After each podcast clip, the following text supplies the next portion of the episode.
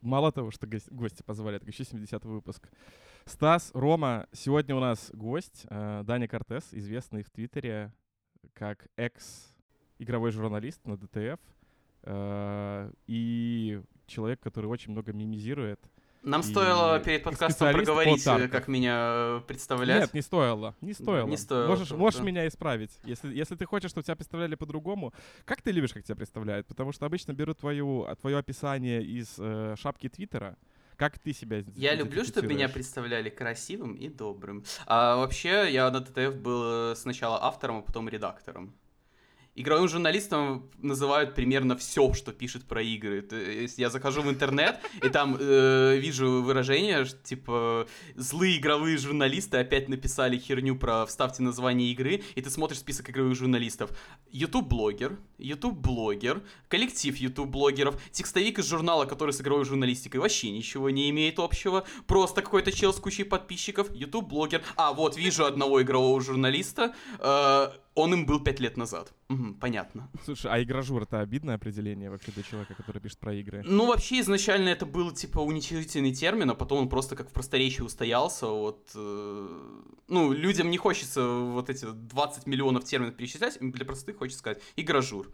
Я не обижался никогда, потому что мне казалось это просто термин. Я обижаюсь сейчас, потому что я как бы не в сфере игровой журналистики. Я пишу про игры, ну, типа, как блогер, текстовик, фрилансер, там, просто для души. Я не работаю вот как постоянный автор какого-то издания на зарплате. Я не посещаю какие-то там закрытые выставки, у меня нет там бейджика и чего-то такого. Это, по сути, такой оплачиваемый энтузиазм сейчас. Я правильно понимаю разницу между автором и редактором? То, что автор — это человек, который пишет статьи, а редактор, который их только редактирует? Или это слишком... Э, Нет, это в принципе правда, просто у редактора, по крайней мере, вот как я работал, спектр ответственности выше, чем просто редактировать тексты. Редактор и сам их может писать. Он там смотрит э, сетку будущих текстов, знает... Э, стратегию редакции, какой-то э, план редакции на будущие месяцы. То есть это такое вот как я не знаю, как правильно слово подобрать. Короче, если бы это была команда корабля, редактор был что-то типа офицера-капитана. То есть он э, всех проверяет, всем помогает, отвечает за кучу важных ответственных вещей и иногда сам саблей машет. А авторы это вот такие матросы, которые заставляют корабль двигаться вперед. Понял. чувак, который в Sea of поднимается наверх и говорит, впереди корабль, полплыни на него. Да, и, и меняет нормальный флаг на радужный, потому что это очень смешно. О, да. Слушай, а как наш корабль, Рома, назывался Sea of Стояк? Э, Мощный стояк? Кажется, что да. Да, ну и да, ЛГБТ флаг, да, да, это, это у нас тоже был тема. постоянно. Да, это вершина комедии. Да. Спасибо, что пришел. Э, как твои дела вообще? Э, лучше, чем были. Это не значит, что они хорошо, но это определенно позитивная тенденция, что они начали потихонечку, маленький шажочек за маленьким шажочком, но налаживаться. Тьфу-тьфу-тьфу, чтобы не сгладить три святых удара по дереву. Ты хочешь поговорить об этом? Как тебе подводка к сериалу Вы хотите устроить мне терапию, да? О, да. На самом деле хочу, потому что, во-первых, э, случилось то, что у нас сейчас в последнее время э, популярны два таких сериала, связанных с как-то с психотерапией, с э, чувствами, с эмоциями, и нам надо об этом поговорить. И э, во-вторых, сериал «Терапия» — это единственное что-то интересное и новое, что я заценил вот за последнюю неделю, потому что вот, ну, последнюю неделю это был занят скучными делами, о которых не поговорить, и вот единственное какое-то событие, о котором было бы интересно подискутировать, это вот как раз-таки сериал «Терапия». Несмотря на то, что он вышел, ну, не на прошлой неделе, он уже там... Он не то чтобы сильно старый, но уже как бы не свежак. Ему сколько там, месяц, два, три? Ну, да, да, да, где-то он в начале апреля вышел. То есть это, это уже не горячий инфоповод, это вот не новый сезон Мандалорца, это, это не Мы. Не играем в погоню за хайпом. Ну, на самом деле, Рома терапию уж не смотрел, ты тогда Ласса Рома посмотрел, да? Э, ну, как посмотрел? Он еще выходит, я еще смотрю. А терапия а, вышла полностью? Ну, ты посмотрел да, да, все да. вышедшие серии Теда да, Да, Вот я его смотрел, но бросил. Как твое мнение по третьему сезону? А, если честно, не такое позитивное, как от первого и второго. Там оно у меня немного волнами скачет. Или волнами, как правильно? Волнами, наверное. Э, у меня были претензии к позапрошлой серии, которая, по-моему, пятая. Э, потому что оно...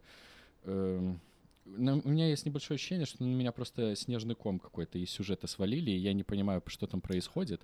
Но вроде бы вот в последней серии, где они тусят в Амстердаме, меня как-то похорошело. Я вот э, э, вспомнил те вещи, за которые я, собственно, сериал Тед Ласса и люблю, за какие-то вот маленькие э, истории, которые в рамках одной серии происходят, и на которые просто у тебя, ну, тепло сердечку в конце, когда ты серию досматриваешь.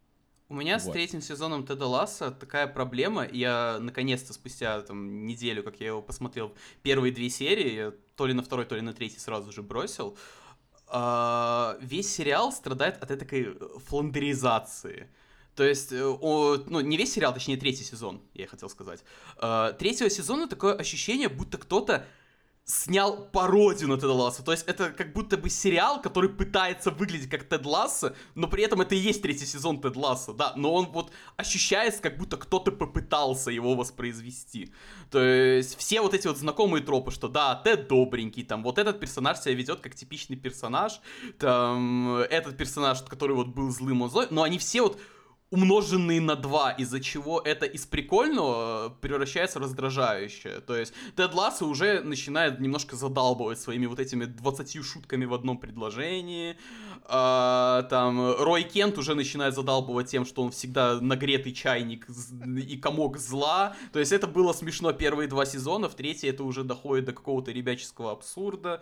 А, и при этом весь сериал, вот я еще на первых сезонах видел жалобы эстетов, потому что э, вот все были в восторге. С- Это, ух. ну, эстеты это вот когда все в восторге, все хвалят, и у кого-то шоу прям, ну, такой, в основном положительный прием. Обязательно где-то из-под камня вылазят эти люди, которые вот не просто говорят, мне не понравилось, а вот так вот с оттопыренным мизинчиком просто.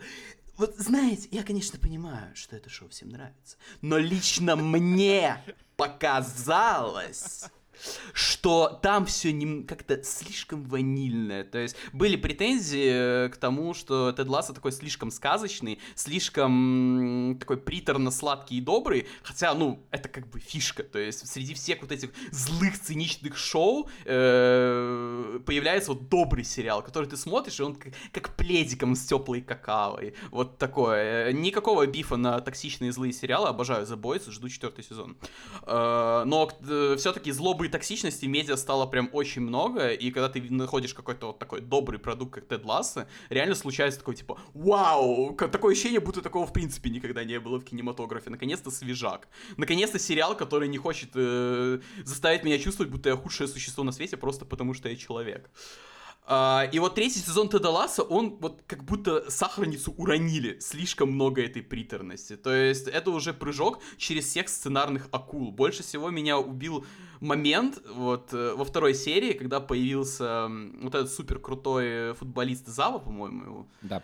Э, Э, Это который... а, Как же его зовут? Златан Ибрагимович. Да. Именно он. Иб- Ибрагимович, господи. Да, вот с него, с этого списан. И как бы у нас есть супер крутой, супер талантливый футболист, который чуть ли не в одного выигрывает все возможные чемпионаты. И у него есть выбор. Либо пойти в клуб один, который его тоже супер любит, уважает, там ему чуть ли не пятки целуют, обещают мега деньги, то есть просто идеальные условия для такой э, царицы, как он. Либо клуб 2, которые неудачники, у них нет на него денег, они там э, еще и в принципе его не очень-то уважают, но начальница этого клуба пришла к нему в туалет, пока он писал, и такая, че ты лох, че ты к нам не пойдешь, ты пойдешь в удобный клуб, где тебе будут деньги просить, вместо, на все готовенько, вместо того, чтобы доказать, что ты реальный футболист, вывести э, клуб полных лохов к победе, че ты слабый, че ты, че ты сидишь тут писишь в туалете, пошел ты. И, и я после этой сцены, я такой, нет, ну он не согласится на второй вариант, но это будет супер тупо. Это вот клевый сюжетный ход, чтобы показать, что вот в подход 2 тупая херня никогда не работает, и клуб 2 будет из этой ситуации выходить каким-то интересным путем. Нет, это сработало. Зава такой, блин, ну да, де- женщина так-то базу толкнула, буду работать на второй клуб э, лохов, потому что так интереснее. Я ж не лох какой-то. Я после это этой... интересно. Я после этой серии такой, да, ну нет. Ну просто нет. Это интересно, что ты это так прочитал, потому что на самом деле... э, ну, по крайней мере, я через призму айтишки все прогоняю. И вот Мгм. через призму айтишки я прекрасно по- понял, почему, короче, ну, его же эго ущемили, да, то есть ему подкинули, Ну- что, чувак, в твоей жизни не осталось челленджа, а он как этот просветленный кусок э, эгоизма такой, блин, Не, в натуре. это сюжетный троп понятен, но все-таки роляет контекст. В контексте серии это вот выглядит, ну, для меня это выглядело так, как описал я. Я как бы понял, что троп, что умная начальница клуба 2 сыграла на эго футболиста, а не на его здравом смысле. И за счет этого выиграла. Но это такое вот прям, э, как сказать победа твиттерского мышления, что ли. То есть третий, третий сезон оставляет ощущение, будто это сценарий писали твиттерские, которые создавали свою вселенную, где вот все вот там белопальтошность, ультрамораль, она как бы вот такой реальный мир, в котором это работает. Где ты просто подходишь к расисту, э, качаешь ему пальчиком перед носом, говорит, давай ты не будешь расистом, он такой, ну да, что-то я тупанул, буду, не буду Слушай, ну это, расистом. это особенно смешно на фоне того, что э, Нейт постоянно сидит в Твиттере и трекает, как часто его упоминают, как часто что там говорят. Как бы, возможно, так и есть,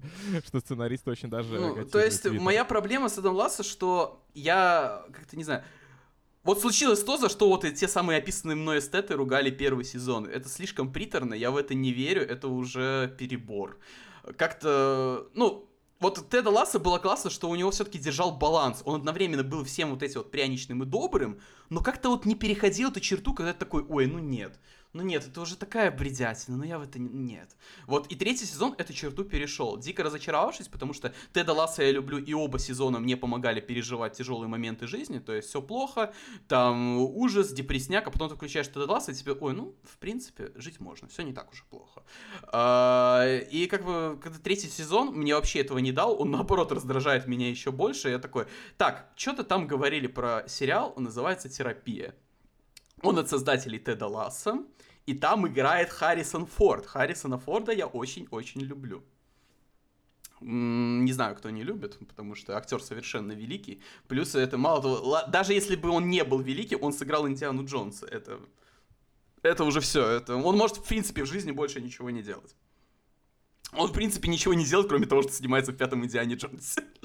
Мне вот кажется, что, ну, я, скорее всего, не прав, но просто есть ощущение, что из-за того, что Билл Лоуренс переключился на терапию, как раз-таки очень много какого-то...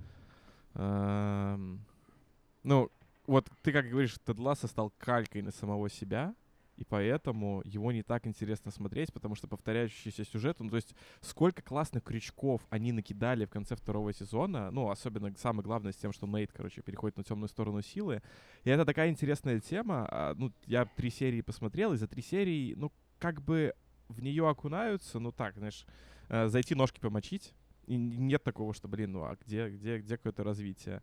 И многие вот какие-то сюжетные штуки, они как будто повторяются. Не знаю, мне вот так показалось, и поэтому я сейчас докачиваю все серии, которые вышли, там четвертая, пятая, шестая. Я им дан шанс, но я не знаю, что там дальше. И мне вот, Рома, ты, кстати, вот, вот что дальше? Что будет дальше? Я, смотрите, я не могу назвать это калькой на Теда Ласса, э, ну, на- типа на первые два сезона, но э, вот вернувшись к тому, о чем мы говорили по поводу этого моме- момента Завы, я думаю, он нас всех с вами одинаково немного разочаровал, потому что это было просто клише. Вот это стандартное клише, когда какому-то крутому чуваку приходят, говорят, что он лох, ну, типа, начинают с его эго играть, и он в итоге приходит именно к тем, кто его лохо- лохом назвали. Я не помню еще какие-то фильмы, сериалы, в которых такое было, но это точно где-то было. Возможно, вы вспомните, сейчас мне подскажете. Если нет, то ничего страшного.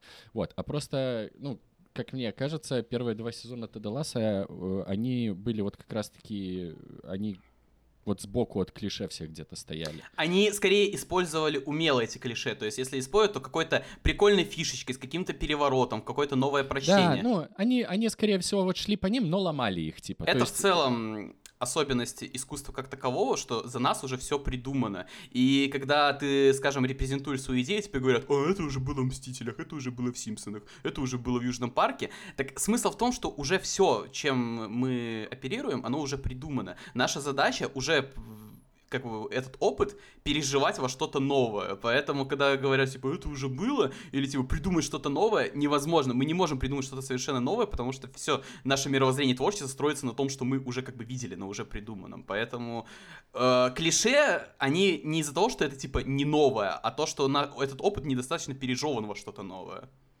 Вот, ми- Давайте я- ми- ми- минутка волчьих цитат была. Нет, ты все правильно говоришь. Я вот сейчас вот могу два примера из первого сезона привести, где тоже были сцены, если вот, вот просто прочитать их на бумаге и кажется, что клише, но из-за того, как они были сделаны, они стан- смотрятся типа окей и прям круто. Э, Первая сцена, это помните в первом сезоне, когда Тед играет в дартс с бывшим владельцем клуба Ричмонд, Мгм. и э, по итогу выигрывает. То есть, ну, тоже частый сценарий, да, где против какого-то э, босса high-level ного э, выходит чувак, и вдруг оказывается, что он играет лучше и в итоге побеждает.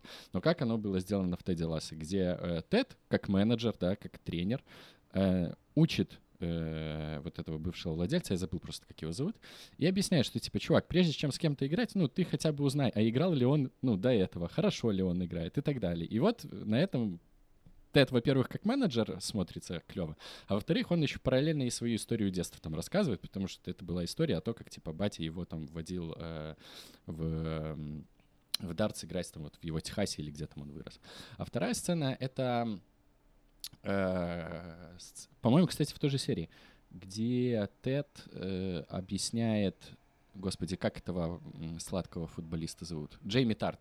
Где Сладкий. Потому что у него Да. фамилия Тарт, это вы- звучит как э, сладость, да? Потому что у меня, Ну, тоже, типа. у меня тоже такая ассоциация, вот этот вот кондитерский футболист, потому что вот этот Тарт, это звучит как пироженка какая-то. Ну, учитывая, как в Голливуде любят Беларусь, я не удивлюсь, если они что-то знают про какие-то э, слова.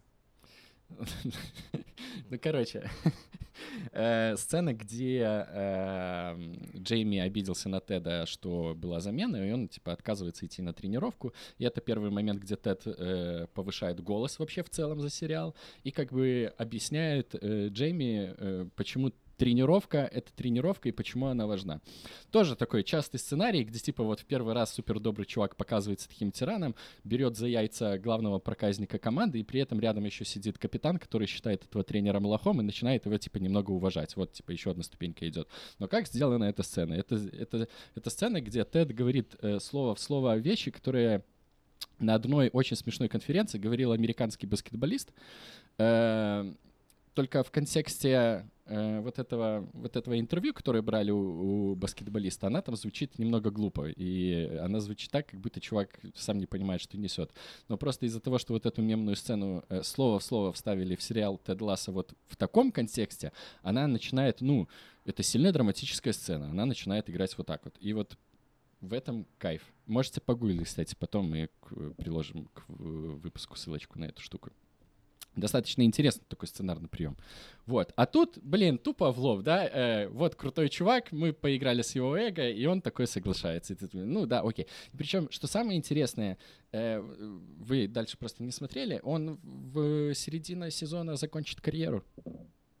Он с его эго в итоге поиграли, но ничего по факту-то не доказал. Да, он там типа забил много голов, но ни титула, ничего не выиграл, он просто поехал за там авокадо, по-моему, на своей авокадовой ферме. То есть делать. он слишком грустно преосветлился, ну, слишком скучно преосветлился, Э, да? Я, я не понял, если честно. Там типа у них пошел небольшой такой как бы череда не- неудач, по-моему, и может быть он из-за этого ушел. Может быть, я, короче, я хз. Э, Вот главная моя претензия вот к третьему сезону, то что я немного не улавливаю смысл некоторых сюжетных линий, и, может быть, мне все объяснят в конце, но я пока не вкуриваю. То же самое с Нейтом. Там у них я не помню, в какой серии будет точная игра, где э, Ричмонд против э, Вестхэма будет играть. И да, там будет развитие про то, как Ри- команда Ричмонда, футболисты относятся к Нейту, но при этом отношения Теда с ним, они как бы вроде бы подбуксовывают, но если при этом еще сравнивать с той затравкой, которая давалась в конце второго сезона, они еще и какой-то разворот на 180 градусов делают. Вот. Ам, Хз, короче. Пока, пока, пока хз, я в целом получаю все равно ну, удовольствие от каждой серии. Мне все еще приятно это все смотреть, просто э, оно под, подбуксовывает периодически. Э, и, но вот шестая серия, которая вышла последняя, пока, наверное, самая лучшая, которая была в этом сезоне. Терапевтический эффект пропал. Вот это вот, короче, самое для меня. Не, у пока. меня, кстати, есть. Мне ок. Я вот расслабляюсь, я вдох- вдохновляюсь. Мне вот что-то хочется жить после каждой серии все еще. Мне, мне окей. Э, интересно, почему у вас это просто не работает? Вот, возможно, у нас с вами просто какой-то контекст разный. Ну да, он Ну, разный. я Ты чуть западнее, с- ну, другой, Да, ну, я в границах другого я- государства. Я понимаю, Рома. я понимаю. Нам нужна терапия покрепче, как бы. В в нашем текущем местоположении. Да, мне интересно, кстати, послушать, ну, вот как, как тебе зашла терапия, я объясню. Просто я сам хожу в терапию уже два года, и поэтому я, типа, вот с призмы того, что я хожу в терапию, Мгм. я обращаю внимание на все те штуки, которые происходят. И Мгм. они меня, наверное, вот мне больше это бросается в глаза, да. И я думаю, что когда не в это ходишь, точнее, не ходишь в это, то э, какой-то другой эффект. Мне вот интересно, как тебе? Не, ну я ходил к психологу, но недолго, потому что э, я ходил к психологу, когда э, у меня были на него деньги, давайте это так сформулируем. Сейчас, сейчас все- вся психология, которая мне может быть доступна, это дын-дын-дын, мы жарим картошку. У, я пожарил картошку, все не так плохо. И то уже недоступно, потому что мне врач запретил картошку. Так что тебе приходится мясо жарить. А, А. как, почему? Жареную картошечку нельзя даже? Ну там, типа, то ли углеводы, то ли как-то на, на, на букву Х как-то штука, в которой в картошке... Ой, не Х, это крахмал. Крахмал. Ну, Крахмал. Короче, короче, все ве- вещества, которые из картошечки, сейчас из моего организма лучше вывести. Я очень сочувствую. Я просто сегодня буду пюрешку делать, и, Зависть. если честно, уже К живу эти слову, о пюрешке. э, Есть отличная замена картофельному пюре. А, Это вообще тайный волшебный рецепт волхвов. Мы будем говорить про все, кроме сериала Стас, «Терапия». Понял. пожалуйста, не мешай, мы говорим о картошке. Да. А, ц- короче, пюре из брокколи, по-моему, и цветной капусты. Если, слыхал об этом. если замешать его до состояния пюре, я не помню, то ли с молоком, то ли с чем, получится вот такая зеленая пюрешка. Она выглядит как картофельная, только зеленого цвета. В чем прикол? Она на вкус одинаковая с картофельным пюре. Я не знаю, как это получается, но там можно буквально по небольшой нотке вкуса различить разницу. Меня это одновременно удивляет и пугает. Это реально вкусная вещь. Слушай, это точно так же, как э, нас позвала на ужин м, одна подруга, и она веган, и она сделала сэн- ну, бутерброды с вареной морковкой, с маслом, и, короче, как-то она так вот магически сварила морковку, что это на вкус был как лосось. Прикольно. Ну, то, и вот, и там у нее были еще другие блюда, я не помню просто какие, но вот это вот самый яркий пример того, что как веганы изрещ- исхитряются сделать какую-то Я, я знаю, в чем вкусу. секрет. Просто в морозилке морковка лежала около селедки, поэтому так и вышло. Да. Ой, да, это холодильная классика, сука, так иногда бесит, когда ты, когда что-то рядом лежит. А когда тебя что-то бесит, надо все-таки походить к психологу на терапию. Возвращаемся. Да. В общем, э, терапия, я уже говорил, почему я зацепился за этот сериал. Во-первых, создатели Теда Ласса, там еще Зак Браф э, и, по-моему, просто сценаристы клиники. И актеры из клиники там тоже есть. Во-вторых, Харрисон Форд. В-третьих, э, мне добрые знакомые говорят, Дани, тебе, я смотрю, Тед Ласса нравится. А ты смотрел терапию? Тебе надо посмотреть терапию. Братан, ну скачай терапию. Такой, «Ла- Господи, ладно, шиш, сейчас скачаю. Сейчас посмотрим, что там за ваш сериал. Я посмотрел буквально первую серию, и она сразу же, вот где-то, вот, не знаю, со второй половины первой серии, такой, окей, I'm in. Там, вторая, третья, четвертая. Сколько там на часах времени? Три ночи? Похер, смотрим. Не- как бы, сон для лохов. Мы смотрим сериал дальше. В итоге это следует до 5 утра, осталось две серии, я такой уже понимаю, что мои глаза не могут функционировать. Лег, поспал, проснулся. Так, продолжаем смотреть терапию. И так вот просто съел марафоном весь сезон из восьми серий. Давайте, пацаны, наверное, э, за- закиньте контекст. А Мы уже в прошлом выпуске как бы объясняли, что это такое, но для тех слушателей, которые вот сюда зайдут в первый раз, э, можете мне еще раз, Легко. неопытному, рассказать, о чем это? Легко. В общем, в центре истории психотерапевт по имени, по-моему, Джимми. Да, Джимми. Я себе специально открыл сайт кинопоиск.ру. О, это сайт, который про игры пишет, да? А, Да, да, там еще главред красивый, умный, классный, просто невозможно. Так, так, так. Э, Вадим, привет. А, так вот, э, в центре истории психотерапевт по имени Джимми, мужчина, давайте скажем, средних лет. Я вот в этих терминах всегда путаюсь, скажем, там, средних лет, и кто-нибудь обязательно выйдет. Вообще-то, ему 45, это уже не середина, это... Э, Ну, в общем, вы поняли мысль. А, у него есть проблема в жизни, у него э, относительно недавно умерла жена в аварии. И от чего у него вся жизнь пошла наперекосяк. То есть он сам люто депрессует, пытается найти способ как-то жить дальше. То там проституток себе заказывает, то в алкоголизм ударяется, то еще что-то. Параллельно у него есть дочь, которая как бы тоже по этому поводу страдает, ей в этот момент нужен отец, а отец вместо того, чтобы быть с дочкой и как-то вместе все это переживать, уходит просто в лютый расколбас, при этом еще все это влияет на его работу, потому что, ну как вам с вашей психикой поможет психотерапевт, которому самому нужен психотерапевт, причем очень срочно, причем очень профессиональный. А, и вот как бы это центр истории. Помимо Джимми есть его коллеги, то есть он работает на такую частную психотерапевтическую клинику в богатом американском районе. То есть, ну, это те психотерапевты, у которых там, скажем, сеанс стоит тысячу долларов, у них там модные лофтовые кабинеты, они сами живут в каком-нибудь таком за, пригороде, пригороде, загороде, где частные дома, где охрана, где... Короче, у как... него это, у него, наверное, еще такая лежанка есть. Да, да, у него там все есть. У него дом примерно из миллиарда комнат, личный дворик, там где-нибудь, конечно, еще не подземная плантация всех растений мира. А, короче, это... И соседи, которые позволяют себе сидеть, ни хера не делать, и камни вырезаете, да? Да, да, да. Э, это сериал буквально экранизация фразы «Проблемы белых людей». Потому что в целом да. в центре сюжета как раз-таки богатые белые люди. Там, конечно, и цветные люди есть, но сериал сам стебет, что у них... Ц... Так, погоди. А, э, пацаны, это надо запикивать. Э, вот, кстати, что? Я, я, я убираю аккуратные термины. есть. Не, на самом а деле он, так ну, и а есть. он нормальный, я не знаю просто. Это, Смотри, это, а, это хороший в том-то и прелесть, что они обстебывают всю эту штуку. Ну, то есть там у Джимми есть один клиент, который э, парень, афроамериканец, ветеран войны, и они обстебывают тему того, что он хочет, короче, э, кейтерингом заниматься, то, что как э, к нему относятся люди вокруг. Там буквально, по-моему, это в первой серии было. Э, получается, они едут на тачке, Джимми и вот этот парень, я не помню, Джимми. черный. Джимми, ой, стой, чер... Э, сейчас. Сейчас э, проверяем сайт кинопоиск.ру. О, это сайт про игры, который пишет, да? Да, прикинь, да и по кино пишет, я в шоке. Э, так, господи, где же этот актер? Что за расизм? Где он? Я не могу его найти. Шон, его зовут Шон. Точно, э, точно. И они с Шоном едут на тачке, и получается, и Джимми просто ее паркует, типа, знаешь, заехал на асфальт и такой, мы паркуемся здесь.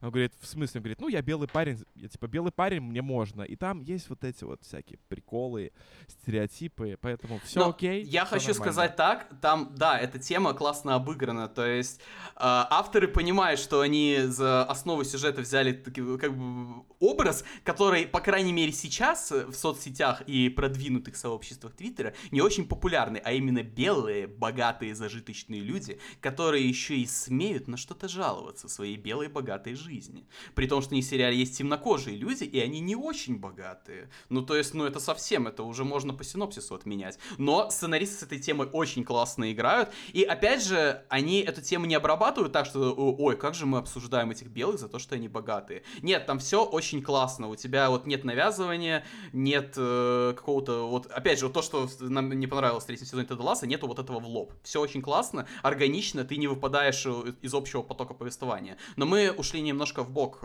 Я рассказывал, я давал контекст. Помимо Джимми, у которого, у психотерапевта, у которого умерла жена и проблемы с дочерью, там есть его коллеги. Его коллеги это, во-первых, э, Гэби, темнокожая, очень позитивная девушка. Это буквально вот в сериале «Ходячее солнце». Я обожаю каждую сцену, в которой она есть, потому что она всегда веселая, классная, харизматичная, из нее харизма прет.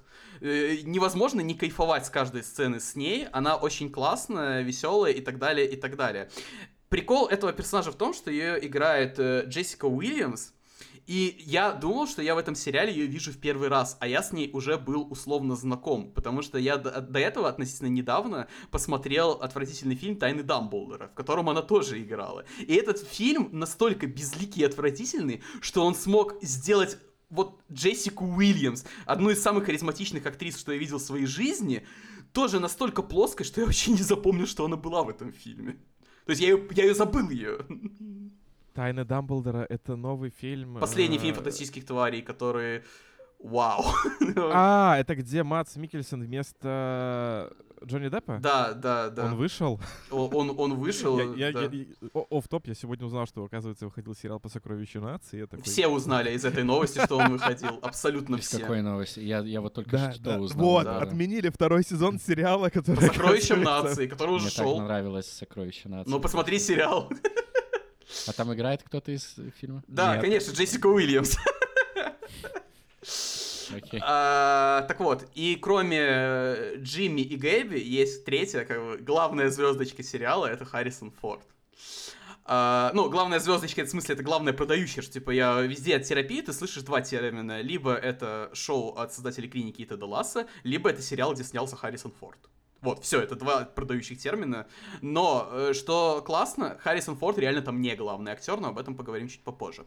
Харрисон Форд э, играет э, директора вот этого вот центра психотерапевтов. Я, если честно, вот после этого сериала, я немножко не понял, что это за, как, бы, как классифицировать этот частный бизнес. Насколько я понял, Слушай, он, он, он ведущий просто. э, Он не владелец Ну, он, он, он ментор, он, ведущий. получается, он одновременно и психотерапевт, и, получается, ведущий вот этого предприятия, и учитель этих терапевтов, то есть он это принимает у них главврач. практику. Ну, да, но это же Грубо говоря, да, да. но это не больница, это такой центр как бы психотерапии, который больше выглядит как такое лофтовое частное здание, где есть пара кабинетов, в каждом кабинете свой специалист, у каждого этого специалиста свой набор клиентов. Ну, короче, опять же, это вот такая какая-то американская вещь, которая у нас, если есть, то не так часто Не, и ну пока не слушай, очень он, понятно. он по факту был бы просто э, типа главный там. Ну, частный- главный, Главврач психотерапевт. психотерапевтического Да. Ну, отделения. частного, причем частного какого-нибудь типа. ИПшника. Ну, типа, Но это да. не больница, вот это что-то более такое ИПшное частное предприятие.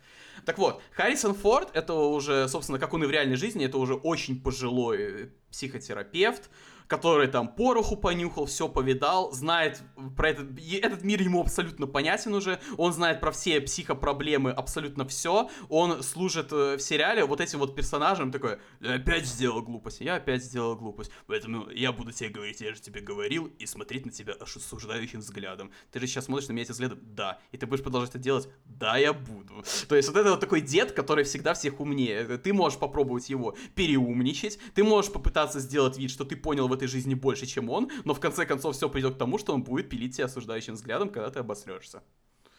На самом деле прикольно, что им удалось его вытянуть, потому что он же не хотел сниматься. Э, насколько я помню, ему у него там был, он где-то еще снимался, у него был плотный график, плюс коронавирус, ему уже вообще не до этого, типа он Харрисон Форд. А, Индиана Джонс, да, собственно. М- мелкий И- инди-фильм, да. Да, да, и Инди. ему продали сценарий. Да, я заценил твой каламбур.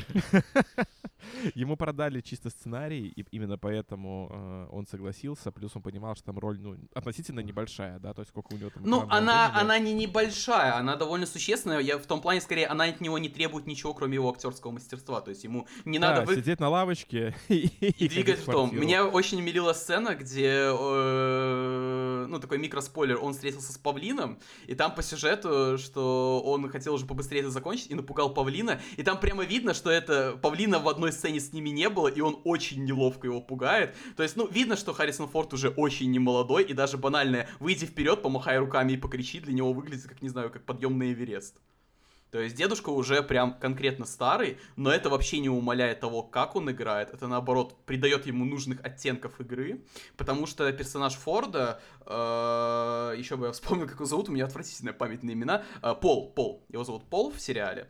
Персонаж Форда, он тоже вот как бы пожилой, ворчливый, ну то есть буквально Форд в жизни, если вы посмотрите интервью, как бы Да. по, по сути, Форд сам себя играет, но, опять же, играет он э, классно, и его возраст дает э, классные элементы персонажа. Опять же, небольшой спойлер, но он, типа, раскрывается во второй-третьей серии. У персонажа Форда э, Альцгеймер. Э, э, По-моему. Ой, Паркинсон. Паркинсон, господи, все, Паркинсон, перепутал, да. все перепутал. Да, у него Паркинсон, то есть он уже плохо контролирует свое тело, у него там начинаются проблемы, а он как бы, ну, такой человек старой закалки, упертый. К врачам как бы ходим, но типа, я никому не буду об этом говорить, и я не буду об этом волноваться, и я буду жить дальше. Я суровый дед времен, когда мужики были мужиками. Вот без вот этих вот сиськи. Вот э, Пол вот весь такой. Э, э, Очень классный, харизматичный дед, за которым интересно смотреть. И вот сюжет крутится вокруг этой троицы, плюс там есть второстепенные персонажи, их соседи, их клиенты, родственники, дети.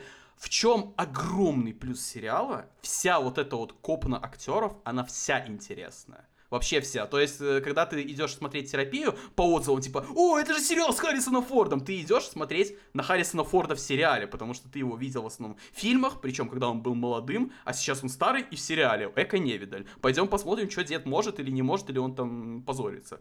А в итоге там все классные. То есть Форд вообще не такая уж и главная звезда в этом шоу. Все интересные, за всеми хочется следить. У всех есть какая-то сюжетная арка, за которой прикольно наблюдать.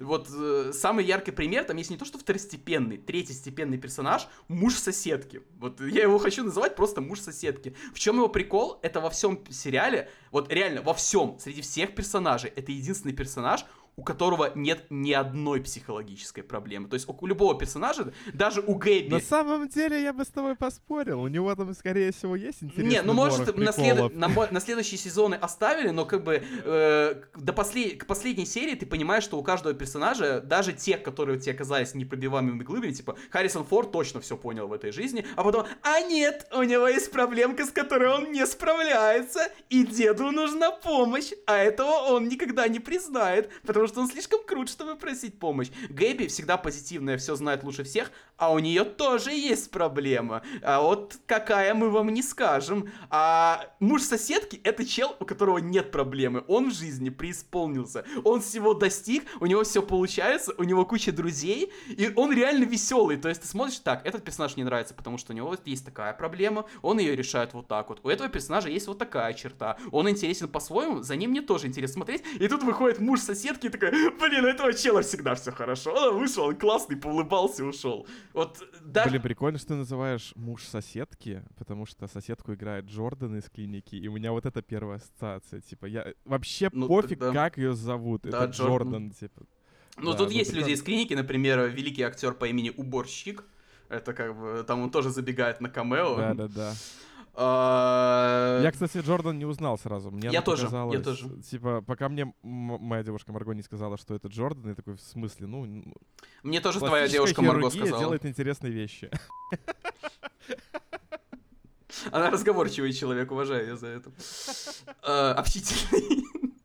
Прям как муж соседки. А, так вот. В чем плюсы терапии? Почему она меня так зацепила? Именно сериал, не самой, не терапии в смысле. В чем плюсы обычной терапии, это понятно. Хочешь поговорить об этом? Э, мне нет денег, на чтобы поговорить об этом. Но есть деньги поговорить про сериал, потому что это бесплатно.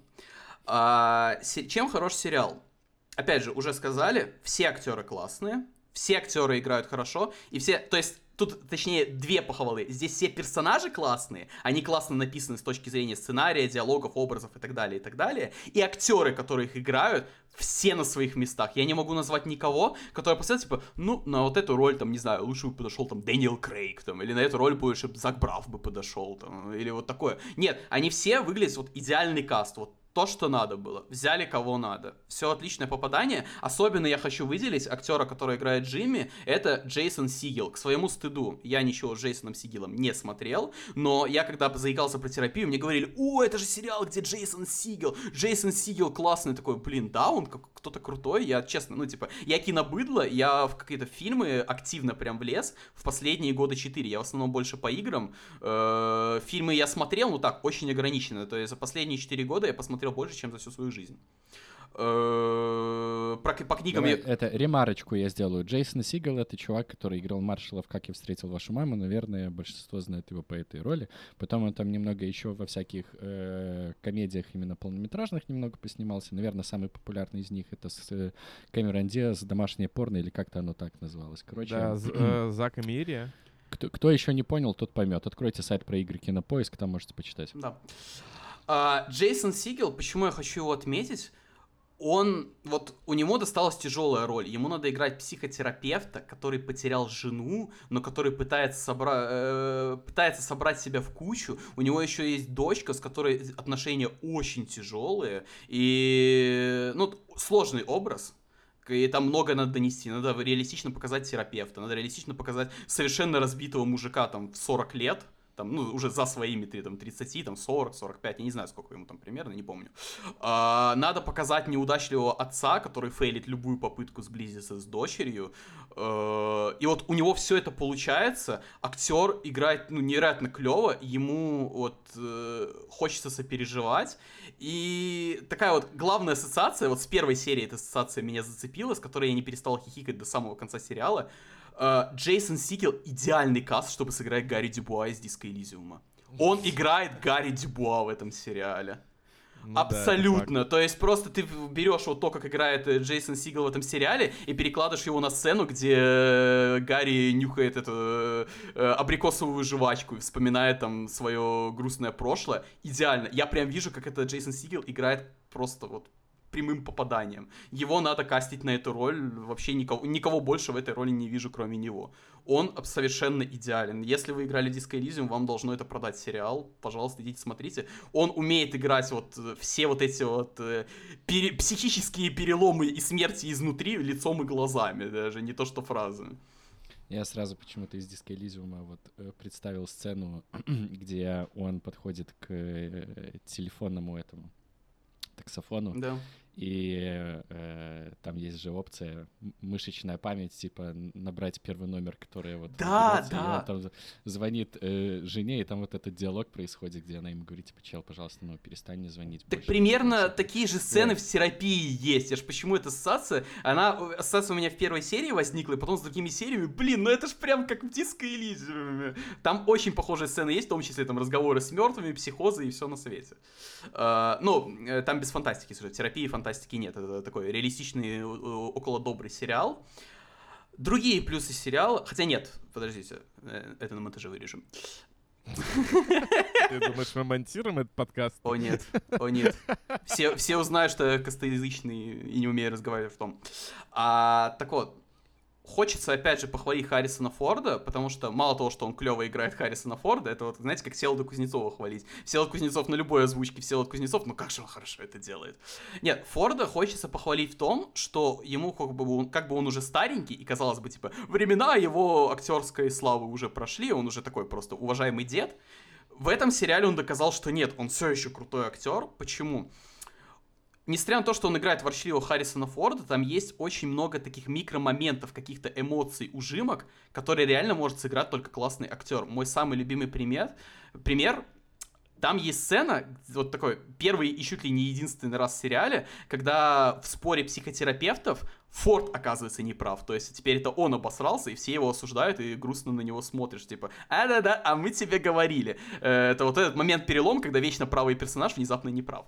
И как бы, но Форд, он типа не малолетний терапевт, э, там, ну, точнее, окей, не молодой терапевт, который такой, ну да, я типа, блин, что-то глупость сделал. Он уже старый дед, у стариков есть такая особенность, они никогда в жизни не признают свои ошибки. Вообще никогда. Я, я не знаю челове- э, пожилого человека, который, да, извини, что-то я вот тупанул. Они будут стоять на последней. Они старые, значит, они всегда правы. И- Все мы знаем таких дедов, которые не признают свои ошибки. это да.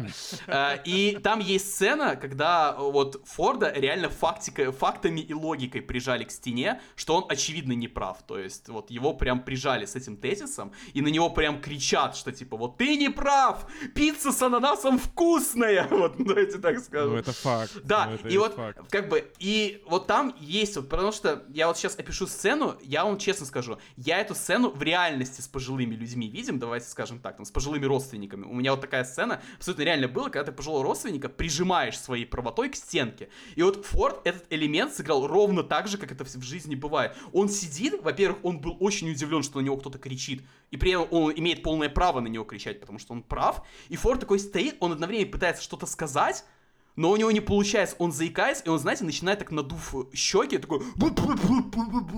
Вот, знаете, как будто вот как... Вот такой вот злой пенсионер, который, что, что, что, что, да, на кого ты? Вот, вот, вот это вот, как, он, э, старики обычно в такой момент на бабуина похожи, который такой, «У, у, у». вот это. Форд вот сделал эту эмоцию, такой, господи, типа, вау, вы сыграли вот это, то есть Форд смог показать вот этот, это микроэлемент, он в сериале занимает секунды две. Но у меня за него глаз зацепился, я в этот момент понял, Форд все еще актер, Форд все еще прекрасно понимает, что он делает. Это тупо я, на самом деле, вот с бабулями в э, периодически больницах вот так вот ругаюсь. И меня вот чаще всего там на людей старшего поколения нервы сдают. Вообще прикольно, один что в один. интернете нельзя обидеть старых людей. Ну, типа... Да, это, это здорово. очень- Они об этом очень никогда не сложно. узнают. Да. А, кто еще из актеров меня порадовал? Ну, опять же, я не могу вот э, так вот выделять каждого, потому что реально хорош каждый. Кто недостаточно, не так же хорош, скажем, как Форд там или Джейсон Сигал, это просто потому, что у них еще не было какой-то клевой сцены или хронометража, чтобы раскрыться в той же степени, потому что Форд э, и Сигел, они как бы основные персонажи, поэтому у них хронометража побольше будет. Но в целом все классные, то есть, честно, я не могу выцепить как-то вот какого-то одного актера, который меня взбесил, или персонажа, который бы мне не понравился, он не на своем месте, или он там или это персонаж слишком карикатурный, или таких персонажей в реальной жизни нет, или они там слишком какие-то приторные, как в Тедди Ласса. Нет, все отлично. То есть чувствуется, чувствуется рука мастера. Чувствуются вот эти вайбы клиники и Теда Ласса. Вот что-то вот... Я бы сказал, терапия что-то между. Это чуть-чуть от клиники, чуть-чуть от Теда Ласса, но это не то и не другое. Это что-то свое. Я вот чисто что хочу спросить. Э, это, ну, смешной сериал? Пока просто звучит как это, это просто такая серьезная да. драма и все. Нет, это вот в том-то и прикол, что они очень умело балансируют...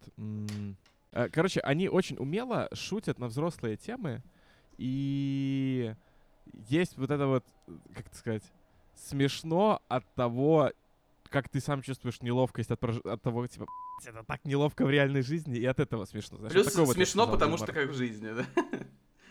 Нет, э, Окей. Не, не спойлерный пример, там очень э, смешной раннинг гэг о том, как женщины пытаются выдумать аналог фразы «стояк». Да, типа термина стояк, то есть как бы, у женщин ввиду биологических причин как бы стояка нет, но им как бы и они думают, блин, а какая бы вот альтернатива типа у меня встал для женщин? Вот там очень смешной раннинг по этому поводу. Эм, я бы сказал так, э, терапия, она не трагикомедия, это эталонная драма, потому что драма это всегда что-то, э, где от смешно до грустно буквально полшажочка. Хорошая драма, она всегда балансирует между тем, что ты абсолютно разрушен печалью и смеешься в голос. Это ну, Слушай, драма да, может быть да, грустной, согласен. драма может быть смешной. И вот терапия, вот она и то, и другое, она, у нее очень классное построение серии. То есть у тебя пока в начале все довольно плохо, тебе описывают какие-то проблемы. В течение серии проблемы решаются, либо частично, либо полностью. И ты уже к концу серии сидишь такой с катарсисом, ну, все пошло на лад. Э, сюжетные ветки там закончились, разрешились, персонажи становятся лучшей версией себя, все хорошо, я сопереживаю, у персонажей есть логика, как вот это э, современная реальность э, постбэткомедианских обзоров, мы теперь все творчество меряем штангенциркулем, поэтому у персонажей есть мотивация, все хорошо, развитие есть, и потом буквально последние две минуты серии случается что-то мега плохо, просто на, мразь, поддых, иди смотреть следующую серию. Ну, как тебя? И ты такой, вау. Вот это грустно. Вот это, кстати, вот вещь, за которую я Тед Ласса очень люблю. Потому что там в конце серии Не, ну подожди, не ну нет, у Теда Ласса же был в конце какой-то серии развод. И когда ты такой, вау, вау. Не, ну он же и... с разводом просто живет. Не, ну да, там бы сначала был развод, а потом у него, ну и до развода, и во время развода панические атаки были. Я не к тому, что сериал какой-то циничный, что типа ты не заслужил хороших вещей в своей жизни, поэтому мы плохо заканчиваем серию. Он скорее хорошо работает с клинфхенгерами и крючками. Ты посмотрел в одном, в рамках одного эпизода законченную историю, то есть даже первую серию можно в целом посмотреть, какой микрофильм пилот про психотерапевтов. Это уже законченная история, которая могла бы спокойно жить без продолжения. Но она потом в конце оставляет, каждая серия оставляет вставляет какие-то крючки, когда такой, блин, классно, как они разрулят это в следующей серии. Это, ну, это то, как должны сериалы работать. Это еще э, шоураннер The Boys Эрик Крипки, как, как его правильно зовут? Да-да-да, именно Да, он. он сам рассказывал, что он, когда The Boys делает, э, он смотрел, типа, много там сериалов, и все его бесили тем, что ни одна серия не заставляет тебя ждать следующую. То есть, и вот терапия идет вот по этой э, тактике. Они не просто, как бы, там каждая серия это самостоятельные истории, но они цепляются друг за дружку. То есть ты досматриваешь серию, такой, ну классно, как-нибудь к этому сериалу вернусь потом. Нет, ты вернешься к этому сериалу сейчас, потому что в конце этой серии было такое, брат, надо смотреть. Давай, врубай следующую. Это, это мы, мы не закончили, мы не договорили. Это почему-то мне напомнило э, недавнюю новость, где Кевин Файги кому-то давал советы, когда снимали «Железного человека», что нужно пихать все сразу, потому что ты не знаешь, будет у тебя продолжение или нет. Не, ну это тоже а правильно. Не, ну да, но э, он говорил, что если ты будешь делать наоборот, ты типа что-то не понял. Э, ну, там какое было интересное сравнение в контексте того, что к чему фильмы Марвел в итоге пришли. Да. А они как раз-таки пришли к тому, что как будто бы растягивать все и закладывать больше кирпичиков на Фильмы сейчас. Фильмы Марвел в целом продукция Диснея страдают от одной большой проблемы. Они сделали комплексным просмотр и понимание довольно простых вещей. То есть у нас есть простые истории про супергероев, которые просто веселые. В этом нет ничего плохого. Хочется сходить в кино про то, как, не знаю, там мужик в железной броне бьет инопланетянина во славу там патриотизма Америки, и все у всех хорошо, и все классно. Хороший парень победил плохого парня. Но теперь это важное событие 15 фазы мультивселенной, для понимания которой тебе мало того, что комиксы там надо читать, тебе надо смотреть сериалы, спин соседние фильмы, в голове там рисовать на доске таймлайн. Это, и как бы это было бы даже клево, будь это какой-нибудь лор уровня Dark Souls, там, Elden Ring, когда это реально что-то комплексное, что тебе в кайф изучать. Но мы говорим про истории, где просто крутые мужики с суперспособностями лупят других крутых мужиков, которые не на той стороне силы. Вау, да, вот этому реально нужна прям сочная, сложная, супервселенная, мега-мультивселенная с 20 фильмами, 15 сериалами, которые друг с другом взаимосвязаны так, что если ты там начнешь смотреть середины, то ты упустишь примерно половину контекста. Я посмотрел на Мы все... все еще про Марвел или мы уже про Гачи-Мучи? Ладно. В общем, я не фанат творчества Диснея в последнее время, потому что они переусложнили простое. То есть, либо бы лучше бы они снимали простенько, без всех этих мультивселенных, либо они э, предложили вот в этой сложной концепции что-то вот достойное того, чтобы я в этом копался и изучал. Я считаю, что нет. Оно не настолько интересно, чтобы я тратил на это свое время. Я лучше посмотрю... Ну, то есть я, я немножко в эти мышлением превратился в какого-то батя, что типа, что? Третий фильм четвертой фазы про человека э, Криптонит, который в сольном сериале был самым любимым персонажем у зрителей. Не, я лучше вот посмотрю вот этот фильм. Там, короче, британские бандиты грабят банк, прикинь, и один из них на самом деле психопат с раздвоением личности. Вот такое я посмотрю. А про то, что там 15 супергероев из 15 разных фильмов собрались в 16 фильм «Бить злодея» из 17 фильма. А, а, нет, без меня сходите, я уверен, очень веселый фильм, я его смотреть не буду. Вот. Классно мы обсуждаем терапию, кстати. Слушай, нет, на самом деле в контексте терапии просто это такой... э, смотри, у меня, у меня есть большая вообще проблема сейчас с сериалами, с кино, с играми, с многими э, медиапродуктами в том, что они одинаковые. Даже сейчас в этом подкасте я понял, что когда Рома сказал фильм про порно, я подумал про фильм «Зак и Мири снимают порно», а это вообще другой фильм, в котором снимаются другие актеры.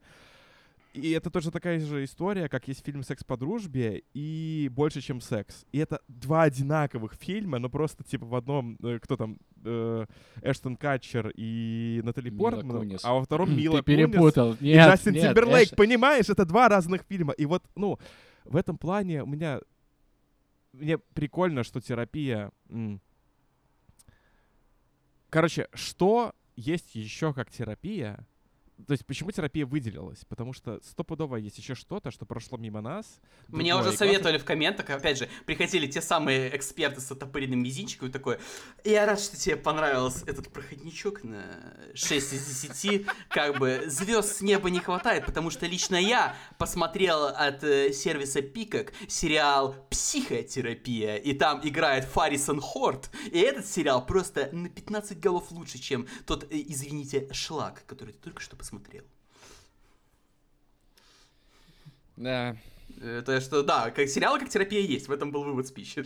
Но терапия все еще интересная, потому что, ну, это классное, хорошо сделанное шоу. Не то, что, знаешь, типа, это просто норм, типа, классно посмотреть, оно вот Типа, сериал уже за пределами 8 из 10, он идет выше, по моему мнению, потому что мне опять же говорят, что типа, ну он просто хороший, он типа норм, ничего выдающегося. Слушай, ну вот я, Там я тоже чис- его так оцениваю. Он, ну, как мне кажется, он просто хороший. Ну, Ну, я типа, не знаю, мне- сделан. Мне он как раз-таки зашел как отличный сериал. Я не скажу, что это вот, знаешь, такой сериал А на где вс- грань?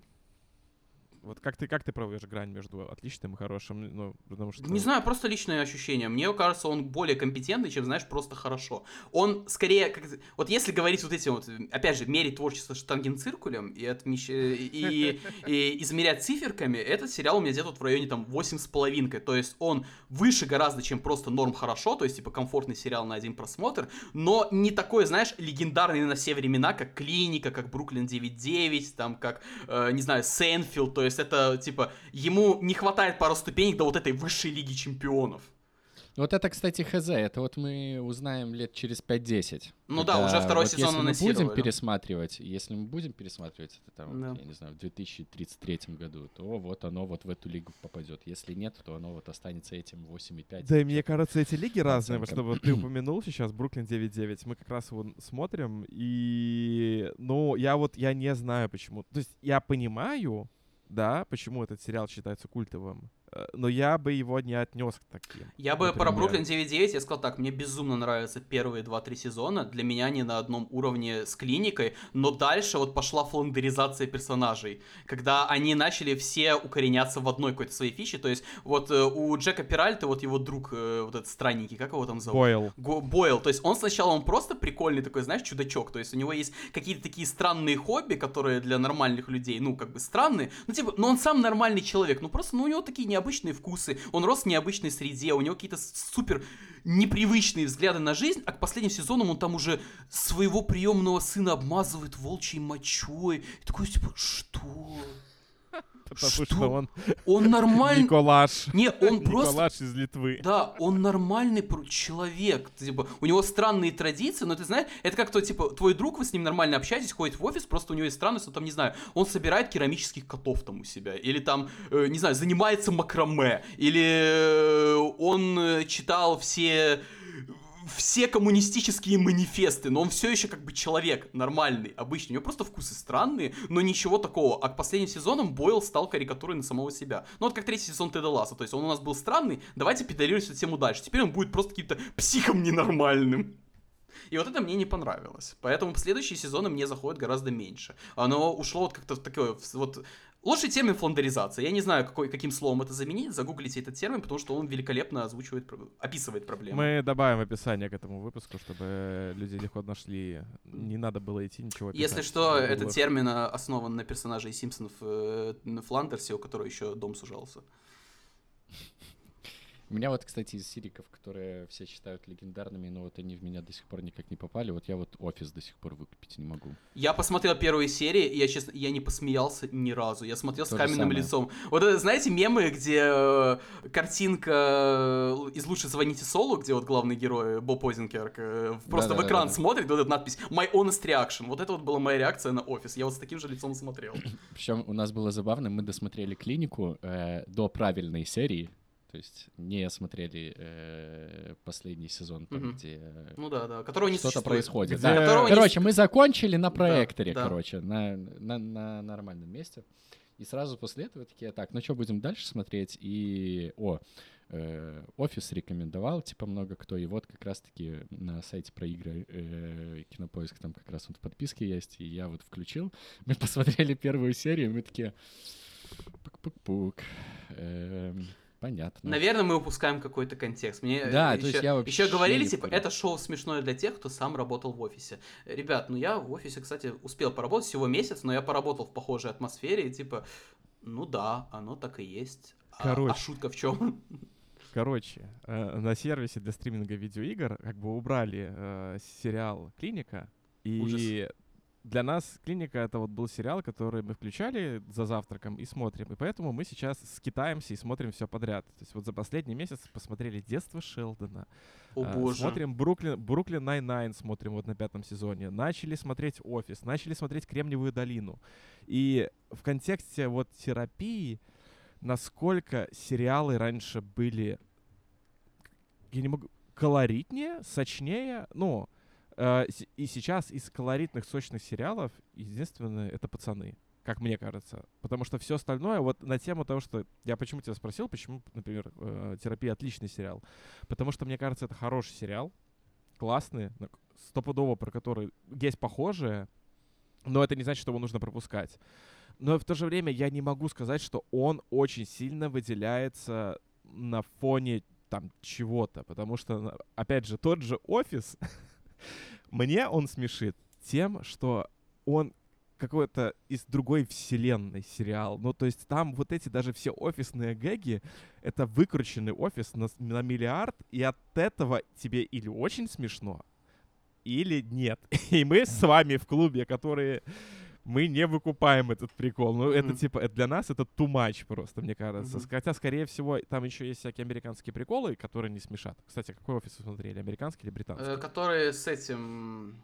Фа- э, Джервайсом или, как его, Форел, не Форел? Ну, Да, который- Си- Да, да, да, да, вот Сти- Сти- Стив Карелл, Стив Карелл. О, именно Да. он. Э, Ну, Вот я- я со короче, Стивом Кареллом смотрел «Офис», но, честно, мне, кстати, еще, я скажу, э, опя- опять же, минутка рекламы вещей, которые люблю только я и я один, но э, мне особенно было не смешно смотреть «Офис», потому что я видел Стива Карелла в фильме «Напряги извилины», который ремейк э, одноименного сериала. Этот фильм провалился, потому что у него, ну, типа, ребята, come on, полнометражный фильм по сериалу там откуда-то из 60-х, который уже никто не помнит, с новыми свежими актерами, и типа это шпионский боевик с Стивеном Карлом, кото- Стивом Карлом, который еще и комедия. Кто на это пойдет? Естественно, никто на это там не пошел, никто это не смотрел, но мне этот фильм как-то случайно попался, ну, типа, вот есть какая-то куча фильмов, и вот, знаете, такая коробка с дисками, условно говоря, ты суешь в нее руку и достаешь фильм, который называется «Напряги извилины». Комедия, вроде смешная, и, честно, я не знаю, кто этот фильм писал, кто там его снимал, но это одна из самых смешных комедий, что я видел в своей жизни, в том числе за счет Стива Карла. Вот там он дал комедийную роль, как дал. В офисе после этого он реально не доигрывает.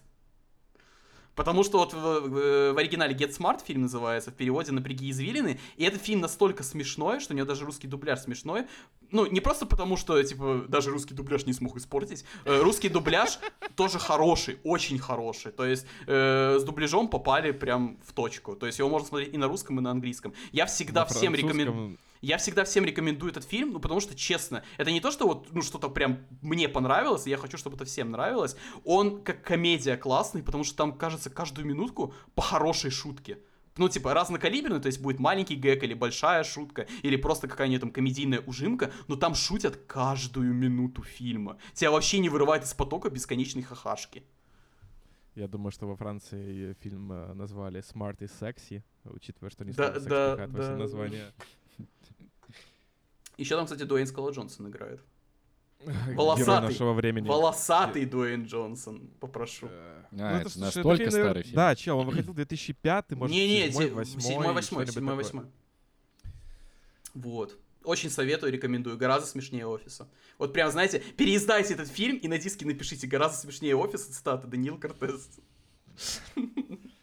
Ну вот обидно, короче, что вот сейчас как-то все сериальное, современное, да, оно... У Слушай, меня мало, мало вещей у- выходит вот за эту... Ну, Не, же, мне- оценка всегда субъективная. Мне кажется, это история. субъективное мнение, потому что сейчас сериалов выходит много, как никогда, я не успеваю смотреть, и каких-то выделяющихся штук много. То есть, ну, опять же, игра в кальмара стала прям культурным феноменом вообще. Это, это уже больше, чем сериал. Оно ушло как, не знаю, культурный образ наследия. Доходит до того, что я ходил к массажистке, у меня спина очень больная, мне нужна помощь массаж, э, массажиста. Я ходил, и вот у нее есть ребенок, ребенку 4 года, он, или 5, ну где-то вот такой район типа супер маленький, там 4 года, три с половиной, пять, я не помню, сколько ему было в тот момент, а, он там не смотрит ничего, кроме там мультиков и тиктоков, там, не знаю, в телефоне просто нажимает на то, что светится, такой, е- уже научился там говорить, там, бегать, играть, но и все еще, как бы, типа, ну, малой, малой, ему мало лет, он маленький, и даже он бегал по квартире, кричал, кальмар, где ты, пошли играть, игра в кальмара. Типа, это, когда, если уже про это говорит гомельский ребенок там из спального района, то это точно вещь, которая бахнула, которая даже долетела до всех. Игра в кальмара — это приквел видео Мистер Биста, да, про игру в кальмара? Я правильно понимаю? Нет, это, экраниза... это экранизация игры Octodad. По- Как бы лучшая игровая экранизация еще до этого расхайпленного The Last of Us, непонятно. Как, как много, как много вы наслоили юмора. Ну и опять же, А, кстати, к те- в к слову о сериалах, вышел The Last of Us сериал, как бы первая реально классная экранизация видеоигры. Типа у нас до этого были нормальные или хорошие, а тут вышла классная. Ну, э, если мы рассматриваем только там, где живые актеры, я соглашусь, но если мы еще добавим туда мультики, то у нас есть как минимум Аркейн, но это Ладно, ладно, вариант, всё, я- я-. Я, я извиняюсь, зря быканул, я почему-то постоянно стал за- забывать про Аркейн. Вот как-то он... э, Я, я- настолько вот перехайпили, что он уже как-то вот забылся. Нужен второй сезон. Аркейн очень люблю. Но, окей, давайте так, с живыми актерами, вот The Last of Us пока, наверное, самый классный. Мне, конечно, прибегут, скажут Mortal Kombat, но, опять же, Mortal Kombat хороший. Он не, не, не тот уровень. То есть, мы, типа, будь это фильм не по любимой игре, а просто фильм о единоборствах, мы бы его записали бы вот в классную бэшечку. Ему, типа, его делать классно, Э, то, что он по игре. Э, Да, и тут еще важно, что э, мы этот фильм смотрели, скорее всего, на кассете с каким-то переводом, и это еще очень сильно греет душу. И вот он поэтому легендарный. Я а его впервые, по-моему, посмотрел то ли год, то ли два назад в оригинале, и я как бы вот прям был на хайпе, но я обычно такие там старые фильмы на стримах смотрю с кучей человек, мы там все такой банды киноманов смотрим, я посмотрел, и вот честно, меня потом даже воняли, я не впечатлился, я понял, ну типа там были крутые моменты, там, ну, боевые сцены, типа, блин, это фильм культовый, который потом, э, собственно, его сюжетку взяли в саму видеоигру, до этого же этого сюжета с чемпионатом не было, там немножко по-другому все было, а потом, как фильм выстрелил, по-моему, в девятом Mortal Kombat всю вот эту фабулу взяли и игронизировали. Да, но типа, если вот снять розовые очки, любовь к игре детства, блин, ну это довольно странный фильм. Типа, Райден какой-то вечно смеющийся алкаш. э, Ну, для того времени ну, я... ну, тогда, Слушай, это, тогда, в принципе, выходили Э- это- странные это- фильмы. Этот фильм красит контекст. Если оторвать весь контекст, то это как бы бэшечка. Это такой боевик бэшечка. Норм. Ну, это пойдет. как Кунг Фьюри, помните? Да, Кунг Фьюри, да, ну, не, на ну, Ютубе вышел. Да, он как бы целенаправленный такой. Он Кстати, целенаправленно кстати, безумно там хорош. же типа полнометражку снимали, где э, Арнольд Шварценеггер должен даже, был да. президента Ну, играть. а где? Ну, вот а где? слышно. Странно, да. Очень а жаль, я просто как- ждал. Коронавирус. э, А, о, 2023 год написано. Ну, дай бог. Ждем, ждем. Но я этот фильм жду на уровне, как он назывался, где Железное небо или что про нацисты на, Ну, Железное на небо, по-моему. Да, вот я вот где-то вот на таком уровне, короче, отношения к этому фильму, я его примерно так же жду. Э, про- Просто, я, короче, классно мы ушли, обсуждаем сериал «Терапия». Ну, мы просто все А, сказали, как бы ушли на другую интересную тему. Э, Я просто вот смотрю сейчас Кремниевую долину. Мне в Кремниевой долине колорит. Вот когда я опять же говорю про отлично хорошие сериалы, что сейчас больше... То есть ты, ты прав, да, что сейчас больше сериалов, и сейчас больше сериалов, которые становятся культурным феном- феноменом, феноменом. Я вообще хотел сказать, что стало словом. сериалов больше, но с ними случилось, типа, как с аниме, типа, аниме выходит какой-то миллиард, но качественные единицы, потому что, типа, наросли мощности, а, типа, там, качество и бюджеты не наросли. Но я не могу так сказать про сериалы. Сериально, сериалы стали настолько качественные, что даже русские сериалы стали классными. Хотя, то есть, русское кино классным не стало, а сериалы стали. Я не смотрел «Короля и Шута». Я, Не, я не про короля и сказать. шута. Я не Да, про я- я- короля я- и шута. но- но- но- но просто, Но первый э, сезон вампиров средней полосы классный. Вот, не вот иронично буквально классный. на эту тему Ну, я- мы я можем ра- да- дальше копнуть. Первый сезон «Реальных пацанов», я считаю, просто великолепен. Я, я искренне это говорю. Такой, я, я встаю за стула и ухожу так просто. Все, спасибо, что позвали на подкаст. Э, было Очень здорово было. Не, э, типа, я не знаю, мне кажется, вот как раз-таки из всех медиа с сериалами вообще все в порядке. Я, у меня с ними одна проблема. Где же найти время их все посмотреть? Они стали не такими, как-то, менее эджи, что ли. Э, по- На русском это, наверное, будет более беззубыми. Ну, мало сериалов, которые прям тебе в лицо дают пощечину чем-то очень некомфортным, странным и интересным. Мне опять же, я кажется, могу мне- вспомнить только пацанов. Мне кажется, просто не смотришь такие сериалы. Я уверен, они есть. Сейчас столько сервисов, что что-нибудь такое прям эджи и зубое есть. Есть, я Не, ну, уверен, чтобы что не просто есть. какой-то местечковый сериал, который просмотрит 100 тысяч человек, вышел Ну, один сезон, и он после на- этого надо закрылся. понимать, что это типа эджи еще надо людям продать. Это мы все такие говорим, что типа где там риск и прочее, а потом нам показывают риск и такой, ой, ой, что-то нет, ой, что-то как-то сложненько, ой. Ну, Я думаю, тут можно с Net- Netflix привести пример. Ты когда Netflix от- э, открываешь и листаешь список сериалов, ты вот такой, так, вот этот сериал, ну, он окей. Э, И такой листаешь дальше, а, и этот окей, и этот окей, и этот окей. То есть они- их много, они все окей, но если ты открываешь там топ просмотров за последнюю неделю, вот там вот и лежат все эти сериалы, которые э, вот попадают в э, ранее описанную эту легендарную лигу.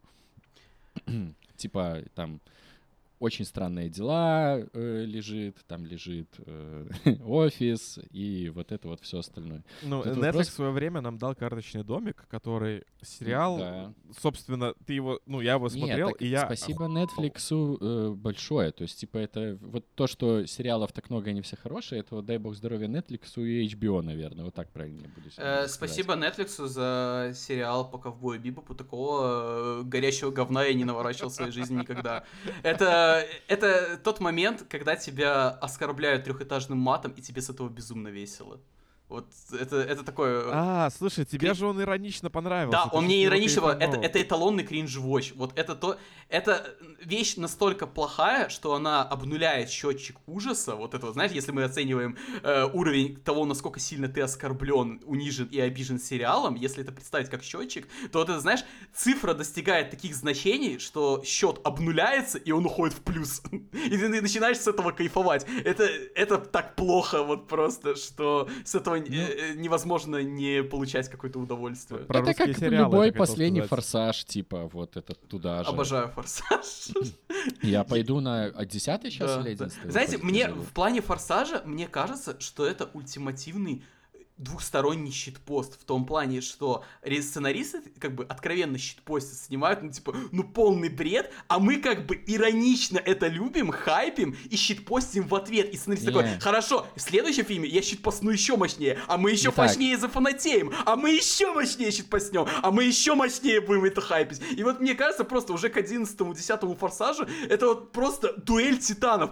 Кто из нас наконец скажет, так, все, хватит. Ну реально, ребят, мы, пере... мы не то что акулу Перепрыгнули, мы уже Женевскую конвенцию переходим, но никто из нас не остановится. Мы будем хайповать, они будут снимать. Это битва бесконечна. Я чуть-чуть тебя поправлю буквально. Мы на самом деле делаем вид, что мы это э, иронично любим, но на самом деле мы такие, о боже, они летят в космос, ну наконец-то. типа это то, о чем мечтаю. Мне просто кажется, что мы где-то вот после пятого или шестого фильма с режиссерами форша, фор, форсажа, форсажа. форсажа заключили такой Варшажа. договор э, невербальный, да, то есть мы как бы не разговаривали. Варшавско-форшавский договор. Да, мы, да, мы заключили договор, типа, чуваки, вы вот делаете вот, вот, ну, вот эту всю хуйню делаете, мы будем ходить. Они такие, хорошо. Значит, в следующем фильме мы летим в космос. Или там мы прыгаем с небоскреба в небоскреб. И вот это вот вся дичь. Я искренне пойду вот на... Я просто... Да. Я посмотрел трейлер десятой части, и ну, в девятый они натурально в космос на машине полетели с турбодвигателем. Я не очень понимаю э, вот прикол э, десятого фильма, потому что, ну, извините, они в десятом фильме просто с дамбы прыгают. Ну, и ну, чё? мне кажется, мы еще увидим. А, мне еще такая, как бы, шизотеория, но Форсаж делает круче все, что делает Дисней. В том плане, что да-да, мы поняли, у вас мультивселенный космос, но тут чуваки машину в космос бросили, come on. И там, вы видели сцену, где они на машине из одного небоскреба в другое прыгают? Ну come on, какие супергерои, я хочу вот это дерьмо смотреть. Меня это, кстати, недавно... фильм, и, извини, это серия фильмов, в которых один и тот же герой умирал уже два раза и воскрешал. Просто вот. Да. Да, Вообще, Напоминаю. в целом, надо форсаж надо продавать тем, что ты просто показываешь сцены с Джейсоном Стэтхэмом и смотришь на реакцию человека. Если ему понравится, все, он в деле. Если не понравится, ну да, типа, типа, ты, ты не можешь любить вещи там ироничные или просто угорать по тупому, но веселому говну. Это не твое просто, братан. Меня не так давно наш постоянный гость Алексей Горбаш. Э, когда мы с ним увиделись, я ему продавал снова идею посмотреть четвертого Джона Уика, я ему говорю, чел, Джон Уик — это лучшая экранизация не вышедшей видеоигры. И он говорит, Стас, так а какие у тебя проблемы с форша- форсажем после этого? Прости. Ну, то есть, Джон Вик тебе нравится, а Форсаж тебе не нравится. Ну, кстати, да, да? Дж- Джон Вик после второго фильма мощнейше форсажнулся. То есть вот он работает полностью по форсажной логике. Нет, ну да. честно, типа, мне первый, да. я я э, на второго Джона Вика ходил в кинотеатр, и мне прям не понравилось, потому что первый фильм, он был клевым, но он был клевым, знаешь, такой реалистичный, вот как фильм «Хит», вот э, «Жара», то есть это все выглядит круто, классно, но это выглядит как то, что, типа, ну, знаешь, может быть в реальной жизни, то есть они реально там просчитывали, пробьет ли там пуля стену, и можно ли вот так вот выстрелить, там Джон Вик постоянно перезаряжается, он получает урон, а со второй э, части просто, так, у нас супергероика, просто Джон Вик нахер неуязвимый, у нас, короче, в этом мире абсолютно все убийцы, у нас есть есть как в Маскарад Bloodlines сеть каких-то там сообществ, коалиций, древних кланов, у нас есть свои супергерои там, и к четвертому фильму это просто уже начинает перепрыгивать акул, и сначала мне это не нравилось, но опять же, я прошел как бы терапию форсажем, и я вернулся снова к Джону Вику и такой, блин, какие веселые фильмы. Ну, кроме второго, второй мне все еще не нравится. Но третий и четвертый, как веселая шиза, такой, блин. Ну, то есть, типа, в этом нет никакого смысла, это полностью оторвано от реальности, сюжет горящая помойка, но, ребят, они сняли сцену, там, не знаю, где Киану Ривз катится с лестницы длиной в 230 э, ступеней и выживает. Come on! Это и надо поднимается смотреть. на нее еще раз, и потом опять падает. Да. Он же два раза падает. Или та легендарная сцена, где все как в видеоигре, которую примерно спустя 20 секунд после проката фильма заспойлерили примерно все. Потому что, ну, нельзя обсуждать фильм, не наспойлерив все просто, что в нем есть. Поэтому я шел на фильм в смысле, эх, поскорее бы уже сцена, которая как в видеоигре. Форсажнулись на отличненько, получается. Да. Вот в этом... Да, тут, ждутся. ну, с Джоном Уиком у меня вот всегда самый главный вопрос, вот там сто, так много э, киллеров, наемных убийц. Кто же их Я, вот- нанимает? я не понимаю, я, не, хрен с ним, нанимают, пускай. Кого они убивают? Вы представляете? То есть эти люди, они работают, они не на пенсии, у них это, ну, постоянная работа, им надо на что-то жить. есть Кого они объяснение. убивают? Если... Люди закончатся. Ки- ки- э, как бы киллеров так много, потому что не всех не киллеров убили, они же профессионалы. Все, остались только киллеры. А, то есть это мир чел. Просто, Ну да. просто у них, а, знаешь, как у водителей Яндекса, да, они, ну, в каком-то смысле могут выбирать заказы. Они знают, что у них будут, а у киллеров один заказ там в месяц. Ты и поэтому ты они- понимаешь? Они, чаще друг друга убивают, чем свой заказ. В реальной-то жизни я успешный айтишник. э, Киллером это я так, для души. Просто. вот. Да, да. Да, по- по- поставьте мне, пожалуйста, 5 звездочек в Яндекс Киллере, а то мне заказы херовые давать будут. Боже мой. Шутка, которую не, я запрещаю давать панчлайн. Знаете, какой самый популярный заказ в Яндекс Киллере? Не знаете, да, не мы- мы- знаете. Мы предполагаем. А, Так вот, терапия. Да, давайте вернемся к этому, пожалуйста. Может, у кого... Блин, если, я- если бы сериал «Терапия» форсажнулся, интересно, что, что, что, что бы там... А, он, он, он бы происходил во вселенных э, з- это, Индианы Джонса. То есть э, персонаж Пола это на самом деле э, доктор Джонс в отставке. Я сейчас О. по-другому попробую. Инопланетяне, которые улетели с планеты в конце четвертого фильма, они бы ходили к Харрисону Форду и типа спрашивали, почему ты о нас забыл.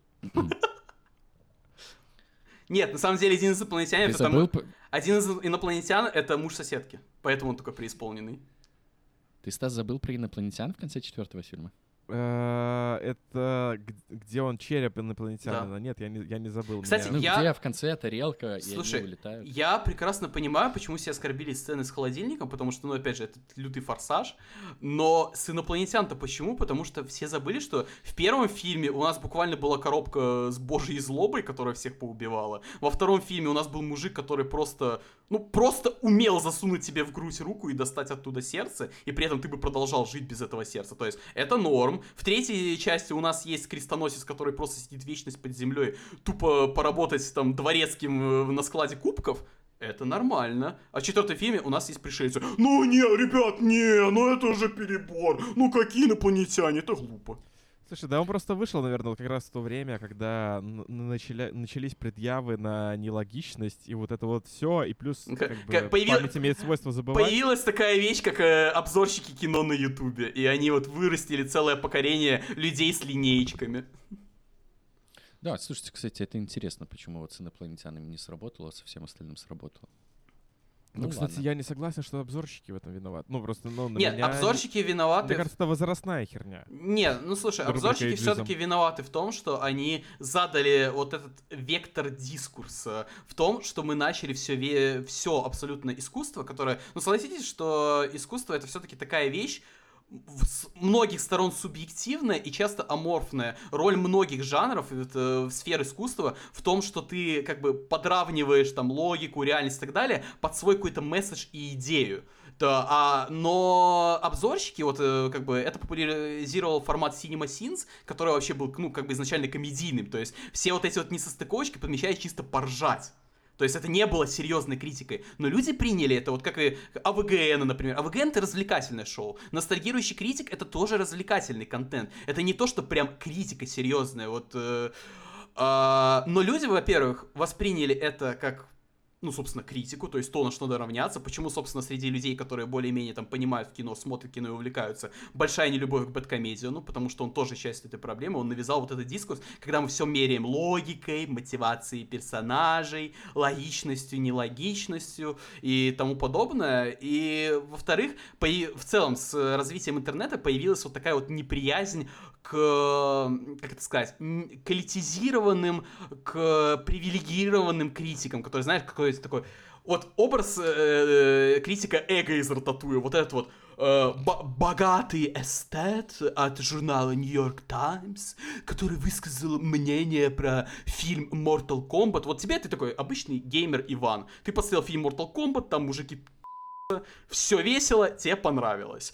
А, эстет из Нью-Йорк Таймс сказал, что это такое проходняк уровня Б. Актеры не доигрывают. Сцена... Да, это, это вульгарное кино, которому бы я выше 60 бы не поставил. И все такое, ой, все, вот это вот... Э, ну, и началась в интернете война против элит. То есть, когда появилась такая вещь, как, ну, можно комментировать, появились люди от народа, которые там на Ютубе ролики делают, вот появилась вот эта вот классовая война против эстетов, которые... Критик, критиков, вот критиков, которые ничего-ничего не понимают ни в чем. Они стали критиками ну, просто потому что, там, не знаю, их мама устроила по знакомству. А есть вот наши от народа, которые не куплены, не проданы, они говорят от сердца, они говорят правду. Не, вот не есть, э, э, да, да, да. Ну, по мнению одних, это вот они от народа не купленные, по мнению второй половины, они пи***цы, которые купленные и вообще другого мнения не знают. И вот взять другого критика, у него точно таких же два лагеря тоже будет. Да. На самом деле, я считаю, что единственный способ смотреть фильм «Комната Томми Вайсо» — это смотреть ее в контексте э, обзора ностальгирующего критика. Потому что смотреть этот фильм, ну, типа, отдельно, как, как да. фильм, давайте, ну, не так Давайте весело. я поясню. Я не хейчу ни одну, там, ни другую сторону. Это, не знаешь, не такой биф, что, типа, проклятые обзорщики с Ютуба испортили дискус в интернете. Я говорю о том, что они абсолютно очевидно на него повлияли. И все-таки, ну, я даже готов сказать, что они повлияли на него не лучшим образом, потому что мне не нравится то, что очень популяризировался вектор оценки чего угодно, именно вот этим вот линеечкой, математическими терминами, логично-нелогично. То есть иногда в кино персонаж делает какую-то вещь, потому что она там нужна сценарию, она передает его мысль, какой-то образ персонажа. Да, если бы он сделал это в реальной жизни, если там, не знаю, это был бы реальный средневековый бой, с реальной тактикой, с реальными ставками, это был бы реальный человек, это был бы не актер там, не знаю, какой-нибудь там... Как актер, который Джона Сноу играл, зовут? Том Харрис или забыл? Mm-mm. Эм... Как, как его зовут? Я не смотрел этот сериал, а. поэтому... Кор- короче, если бы в реальной жизни вот Джон Сноу побежал бы там без шлема на конницу, это было бы тупо. Поэтому и в фильме это тупо. Но в фильме это не тупо, потому что это эмоциональная драматическая сцена, которая передает мысль, что там типа Джон Сноу готов там убиться об этих лошадей, но за свое правое дело там победить. Вот мне просто кажется, что, ну, я согласен с тем, что критики много, ну, скажем так, повлияли на то, как люди в целом обсуждают кино. Mm-hmm да, сериалы и другие медиа-контент. А, но мне еще в том числе кажется, что проблема в частом когда у людей нет контакта с эмоциями, и поэтому, когда нет контакта с эмоциями, сложно вообще подумать, что заложена какая-то эмоция в эту штуку вот прямо сейчас. Это вот я приведу пример про себя. Мне кажется, что я, возможно, даже если пересмотрю Интерстеллар, он мне понравится. Но я прям вот хорошо помню, типа, за что мне не понравился Интерстеллар, это за то, что персонаж Энн Хэтэуэй начинает разгонять эту залупу про силу любви. Меня просто подорвало тогда в кинотеатре. Так, я заржал в голос просто на весь зал, и все такие рядом, типа, что происходит? Ну, а я не один, там нас на компании четыре человека, и нас просто выносит того, что это, типа, come on, какого черта в фильме, в котором как будто бы до этого момента не шло никакой речи ни про какие эмоции, это была такая чисто фантастическая штука про математику, вот это внезапно. И я сейчас, после двух лет в терапии, возможно, наоборот, посмотрю на это как, о, да, ну, типа, реально, то есть нам показывают сторону того, что... Знаешь, мне тут в конкретном этом примере, мне кажется, проблема в том, что Нолан попытался показать какие-то человеческие эмоции. Это режиссер, который это не умеет. Он умеет делать механические концепты, но как только ему надо написать человека, он просто такой... Я так да, не вот умею. это, кстати, хороший поинт, потому что, э, ну, ты просто переставал верить в этого персонажа, потому что это была группа ученых, которая полетела спасать мир, а, а, ну, а это такая как бы задача, где достаточно хладнокровным надо быть. Там есть как минимум два персонажа, которые мне это все забивают. Я тут, конечно, хз, может, оно бы все так и было, но что героем это Дэймона, который на это все забивает и, и э, хочет просто слинять, чтобы вернуться на планету, которая скоро умрет, что Энн Хэтуэй, которая не логикой руководствуется, а эмоциональной частью своей головы, чтобы куда-то тоже полететь.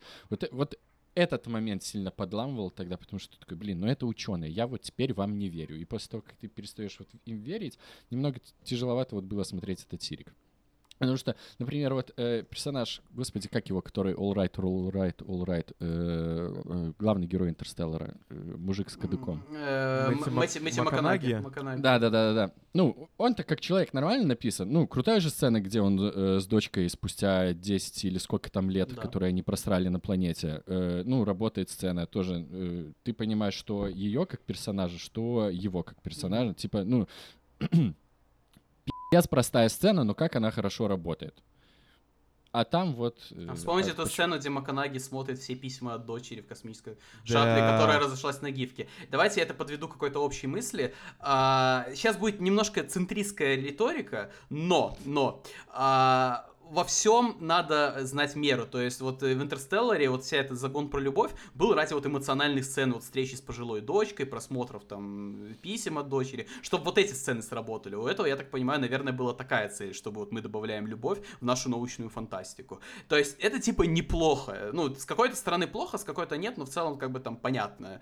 А, но опять же, эмоции тоже могут повредить э, произведению. Я всегда привожу в пример все творчество Дэвида Кейджа. Дэвид Кейдж вообще просто король вот это вот, когда эмоции сверх всего, даже какой-то самой базовой логики, даже сверх логики своего вот внутреннего произведения. Дэвид Кейдж это который считает, что гениальное произведение это когда ты подходишь к своему зрителю, бьешь его палкой и кричишь «давай, урод, плачь!»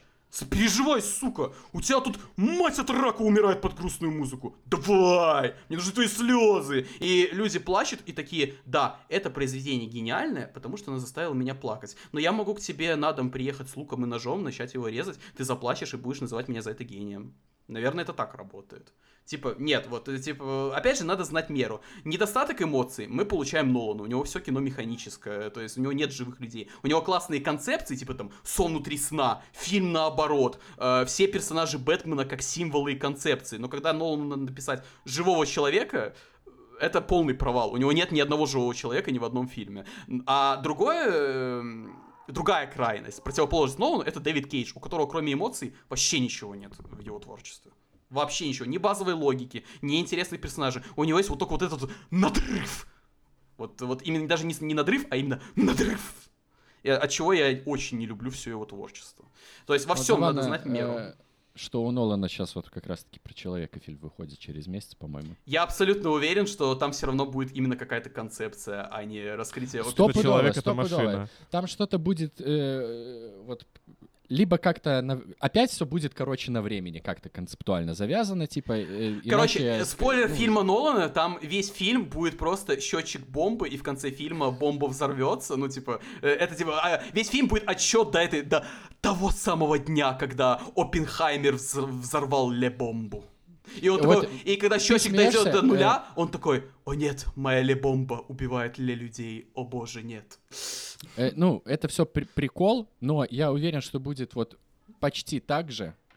э, только таймер будет не у его бомбы, а скорее всего, например, у нациста какой-то, и вот у него будет гонка со временем, чтобы успеть э, сделать быстрее, чем они. По-моему, так же это все и было. Вот. э, и Может скорее всего, вот там. И вот, такое. э, проходя про, подводя дальше вот эту мысль про все, что надо знать меру, это относится в том числе и к нашему дискурсу про критиков. Оба стороны и правы, и неправы. Там критикам действительно иногда надо быть менее элитарными. Я очень э, орнул, я уже в каком-то подкасте это говорил, э, орнул с э, эпизода, когда доверили обзор фи- мультика Марио человеку, который не просто не играл в игры, бог с ним, это нормально э, э, смотреть какие-то вещи в отрыве от контекста. Любой фильм должен быть веселым и понятным без чтения мануала до просмотра фильма, иначе это странное самостоятельное произведение. Но они мало того, что позвали человека, который не играл в игры и не знает, что такое игры, они позвали какого-то эксперта чуть ли не из прошлого столетия, потому что он там проводил аналогии сериалов и фильмов 40-х годов. И вот он через эти аналогии объяснял читателям издания, кто такой Баузер. Я не хочу обидеть пожилого критика, но мне кажется, Баузера знает больше людей, чем все примеры, которые ты привел. А, или вот еще была совершенно невозможная вещь, я до сих пор не могу в нее поверить, но это правда, я вас не обманываю. Был один из рецензентов фильма «Тетрис», который не то что не играл в Тетрис, это можно понять, типа, у нас вот, например, э, в СНГ многие люди знают там мемы про героев, как выглядят герои Меча и Магии, но экчуали в героев не играли, так? Я могу понять, что есть человек, который, ну, не столкнулся с Тетрисом, не играл, типа, он, но он не знал до просмотра фильма, что такое Тетрис. Как? Где вы нашли человека, который, работая вот с медиапространством, пишет обзоры, статьи про там, кино, культуру и не знает, что такое Тетрис. Тетрис буквально самая известная видеоигра в истории. То есть больше, чем Тетриса, по-моему, видеоигры нет. Ну, то есть там по продажам может быть какой-нибудь Марио больше, но именно как культурный какой-то элемент, мимо Тетриса невозможно жить. Даже там, не знаю, моя бабушка знает, что такое Тетрис. Как ты-то не смог. Вот это, кстати, забавно, потому что сейчас вот просто взять и скачать Тетрис у тебя нельзя. Есть там какие-то сайт-проекты типа Тетрис Эффекта, которые, безусловно, да. крутые, но вот просто взять и скачать обычный Тетрис у тебя не получится. Но Я браузерная после... версия, по-моему, обычно есть бесплатная совершенно. Да, у меня вот какое-то время, где-то вот в течение года была сохранена какая-то вот браузерная страница, на которую я заходил просто в Тетрис поиграть. Но если просто ввести Тетрис в, там, в App Store, например, у тебя там э, появится что-то похожее, либо что-то там просто про фигурки, которые падают сверху и т.д. Вот, возможно, вот, вот это, кстати, странно. Я вот до сих пор не понимаю, почему э, компания Пажетного просто раздает лицензии, при этом самый обыкновенный Тетрис, который она когда-то там для Nintendo выпускала, или хотя бы просто на вот этих всех э, э, аппаратиках, на которых мы с вами играли, почему вот ее не выпустить просто там за условно 1.99 и не париться. Не понимаю. Но это не к вам вопрос, пацаны. Да. И, то есть э, среди критиков есть такая проблема, но я и как человек, который работал в какой-то там среде около критичной, ну то есть я писал там обзоры, статьи, разборы, объяснял людям, почему вот это хорошо, почему то плохо. Я как бы, то есть до этого я был в стадии геймеров, которые игражуры там ничего не понимают, критики все зажрались, ничего не понимают, только наши люди от народа и блогеры, они все как бы поняли, потому что они честные, они типа сами для себя делают, это понятно. Потом из этого стана я перешел к кинокритиков, я уже понял их то есть я понял, что все-таки критик это не просто типа, раз я работаю на такое-то издание, значит я критика. Мое мнение ценнее, чем ваше. Мнение критика ценнее, чем э, другого человека, потому что у него есть какой-то контекст и насмотренность, из которых он может оценивать то или иное произведение. Ты э, действительно твое мнение, твое мнение менее ценное, чем у критика, потому что ты там, скажем, в кино условно посмотрел там три фильма Марвел, а он посмотрел 100 фильмов, там, э, там 20 фильмов из этого столетия, 20 фильмов из этого десятилетия, 20 этих фильмов, он как бы на острие контента,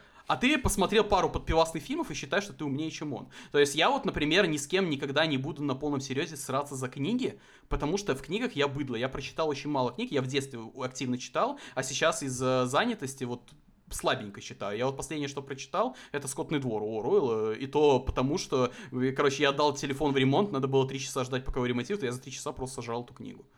Э, вот я, например, не буду ни с кем, любой абсолютно в вопросе книг экспертнее, чем я.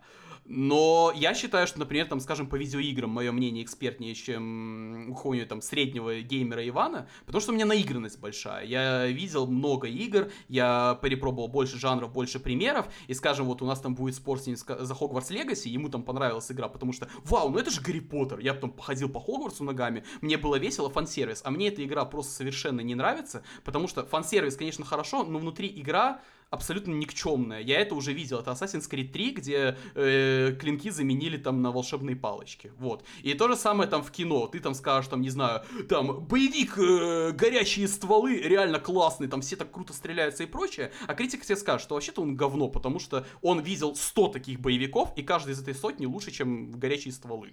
Ну, один критик так скажет, другой скажет по-другому. Это вот к, тоже, тоже, этим, да. к, к стандартной вещи. Надо просто своего критика найти. Вот и все.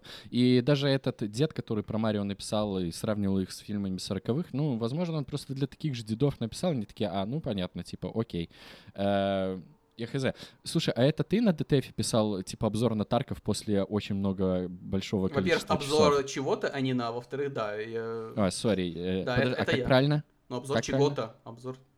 Обзор Ага, все, понял. Но То есть- вообще говорят, что это типа, это уже знаешь, такое духота, типа actually. Но, не знаю, мне всегда корябило обзор на. Озво- а, актер озвуч... а, Обзор озвучание чего-то. или озвучивание? Это, кстати, Да, я это постоянно вот забываю. одно- я одно- постоянно- Потому что обзор Без ты, ты разницы. обозр- Ну, я исхожу из логики, ты обозреваешь что-то.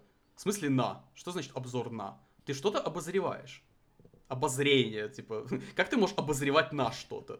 Моя мама каждый раз триггери- триггерилась, когда я говорил, я иду в город. Она такая, в какой ты город идешь? Ты уже в городе. Типа, что это за выражение у вас? А, ну это же чисто наш белорусский прикол. Я, кстати, у меня Э, никогда такого не говорили. Не было? Вообще Ну не ладно. было. Но это, видимо, это гомельская среда. Гомель, Гомель более русифицированный, чем остальные города, мне кажется. А, Ты Так вот, про э, последнюю про- прошивку русифицирован? Апдейт? Это ру- русификатор by э, РГ механики. Да-да-да, ой, я дал вспомнить. Спасибо вот. РГ механикам за серию The Elder Scrolls, кстати. А почему? Я не в курсе. Блин, ну у них просто заставка с Bethesda стырина, просто надпись Bethesda А. заменена на РГ механики. Да, да, да, да. Э, Так вот, э, про обзор э, Таркова. Э, Ну, это что же такое, знаешь, типа обзор не для всех. Ну, мне так кажется, я не знаю, может, я вот не прав, кстати. То Не, я его наоборот обзор- писал, э, я, нет, у него ровно наоборот была задача, я Да? его писал, чтобы все поняли, что это такое, потому что задача этого текста была в том, что никто не понимает, что такое Тарков, о нем все говорят, но единственная вещь, которую ты можешь какую-то вот, ну, сформированную, которую ты можешь понять и осмыслить, что ты про Тарков слышал, то, что это там, она разрабатывается миллион лет, там читеры, и там были какие-то скандалы, что это финансовый скам. И мне, я типа в этот вопрос погрузился, то есть почему кроме этого ничего выцепить нельзя, потому что тема сложная, в нее надо погружаться, копаться и изучать, и это нельзя, вот, знаешь, изучить за 10 часов, за 20 часов. Я, прежде чем вот, ну, решиться, что все, пора писать текст, провел там 600 часов. И то есть я провел с той мотивацией, что людям как бы надо объяснить, что это на самом деле такое. Во-первых, я сам хотел понять, как это вот скам на деньги, в котором миллион читеров до сих пор там одна из самых популярных видеоигр в своем жанре. Ну и во-вторых, объяснить это остальным. Э, классно, кстати, терапию обсуждаем. Слушай, э, а я правильно понял, что... Я просто, если честно, думал, что этот текст был результатом того, что у тебя было 600 часов наиграно. А Наоборот, б- получается, что б- наоборот, да? бу- буквально главред, э, привет, Вадим, дал, сказал, спросил, типа, о чем мы про Тарков ничего не пишем, вроде э, СНГ игра, а мы СНГ издание. Я сказал, блин, давайте я напишу, у нас аккаунт есть? Есть. Ну давайте я запущу ваш Тарков, что там такое? Э, 600 часов спустя. А ты не вспотел вот так вот 600 часов по такому заданию? Ну, ты с кайфом их провел? Во-первых, с это во-первых, с кайфом, во-первых, с кайфом, во-вторых, ну все-таки я это видел как свою типа задачу, как автора большого крутого когда-то издания. Э, То есть, типа, у меня, у меня в целом вот в плане дискуса про видеоигры у меня большой бзик на СНГ разработчиков, потому что, ну вот, я там, скажем, бывший игражу, работал там в издании, с которое находится в СНГ. Я играю в игры из СНГ. Я сейчас там условно, скажем, там твиттерский инфлюенсер, так, из СНГ. Почему я не говорю про вещи из СНГ, то есть это наша роль, то есть условно в Америке там, э, в, в Америке есть там блогеры, которые американские игры там про, как-то продвигают, обозревают, вводят свет, что типа там hidden gem и прочее, там скажем, в какой Германии очень много блогеров, которые там немецкие стратегии, то есть они, немцы вообще обожают всякие стратегии и тактики, поэтому всякие немецкие блогеры по часам продвигают там всякие тактики, хардкорные стратегии и прочее, а в СНГ как-то, я не знаю, я смотрю на издание, ни у кого нет стимула, типа, вы же издание, вот как бы из своей вот сферы, почему вы своих не продвигаете? Я не говорю, что типа рекламировать, то есть я не про там продажные обзоры или ставить там на 3 балла выше, потому что это вот наши. Я имею в принципе освещать, то есть когда вот скажем, ты, вот, представим себя на месте начинающего разработчика, там, я там сделал своего маленького ведьмака, инди-пиксельного, так? И кому я пойду, чтобы ее рекламировать? Вот кому в СНГ пойти? Ты пойдешь работать также на Запад, ты пойдешь, проигрывать, потому что там есть э, ресурсы, где ты это продвинешь. А у нас этим никто не занимается. Ну, может и занимается, но не так, как нужно было бы. Вот я когда работал на ДТФ, мне нравился ДТФ тем, что реально были ресурсы, возможности и, главное, желание этим заниматься. И каждый раз, когда я видел какой-то отечественный проект, там, не знаю, что из Беларуси, что из России, я хватался за него чисто, вот, э, даже если у меня не было времени, даже если мне не очень интересно было, это наше, наше, все, вперед, э, продвигать. И мне, ну, опять же, наше такой сейчас очень сложный политический термин. Я в целом, за вот, я поэтому говорю СНГ. Мне нравится, мне не иронично нравятся российские игры, украинские игры, игры там вообще, там, белорусские, казахстанские. Назовите, кстати, бело- игру из Беларуси, давайте. This is the police. Хорошо. А еще? Ну, World of Tanks, естественно. Ну, это слишком легко. Давайте я тогда от себя легенда Изенвальда. Э, да, э, эти самые... э, на самом деле у нас же мобильных очень много классных. Ну да, но я- в Мелесте Я вот работал, тоже, той, кстати, истор- про той истории. Ой. Ну, да, я просто вот, опять же, в мобилке я уже давно не играю, поэтому я там не эксперт. Но я А, когда-то был а- экспертом. То, что делали э, Wargaming до, как эта игра называлась, э, не Демиурги, Алода? Дем- не Алоды. Нет, была Wargaming, ко- Wargaming, господи. В- Да, была, короче, э, я просто Эк- путаю сейчас. Экс- Не, подожди, Wargaming, не, не помню, все, не, я уже, память. Короче, есть Демиурги. Кстати, э, ре- я вот, если честно, ну, я такой себе игрок, можно сказать, но я вот реально, кроме This is the Police и World of Tanks, что-то по-быстрому, то, что выходило на ПК консолях, вспомнить не могу больше. Ну и Легенда Лизенвальда, по сути, такие три основные игры, а больше я не помню. Может, что-то еще есть, но тут уже я быдло не помню. Мгм. У ребят, точнее, у Wargaming, до того, как они сделали World of Tanks и стали популярными, у них там выходила э, игра, которая пыталась стать э, новой дотой, короче говоря, она была сложная. А, Massive Assault и... э, я реально не могу вспомнить. Я тоже Они не ее, по-моему, даже пару раз реанимировать пытались в каком-то виде. Нет, по-моему, несколько лет назад что было, выходило, что было, они было. пытаются Я уже не вспомню, честно. Это нужны прям... Ну, это, страшного. это нужны ментальные усилия, прям как на терапии, кстати, классно обсуждаешь. Да. Мне нравится, Ну- что у нас такой сеанс получился, в котором мы вообще ушли в какие-то дальние да- дали психосоматики, критики и прошлого, подняли все банки с червями и вскрыли их. Э, Вот. Ну, как бы... Слушай, на, на тему того, что ты говоришь, что...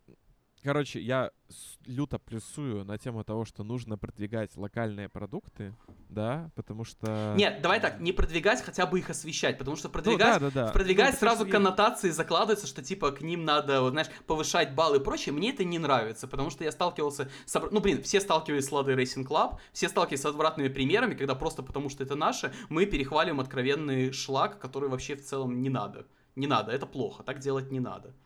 Э, Выводить в свет и освещать. Хорошо, будем Да, вот, вот я, я, я просто Надо- хочу, чтобы мою мысль правильно поняли, потому что мы сейчас Ну, живем в эру... написать о ней, вот Да, мы, мы живем в ту эру интернета, когда ты что-нибудь скажешь, а потом у этого окажется 20 разных прочтений, и это будет твоя вина, что ты не сформулировал так, чтобы это все поняли в нужном контексте.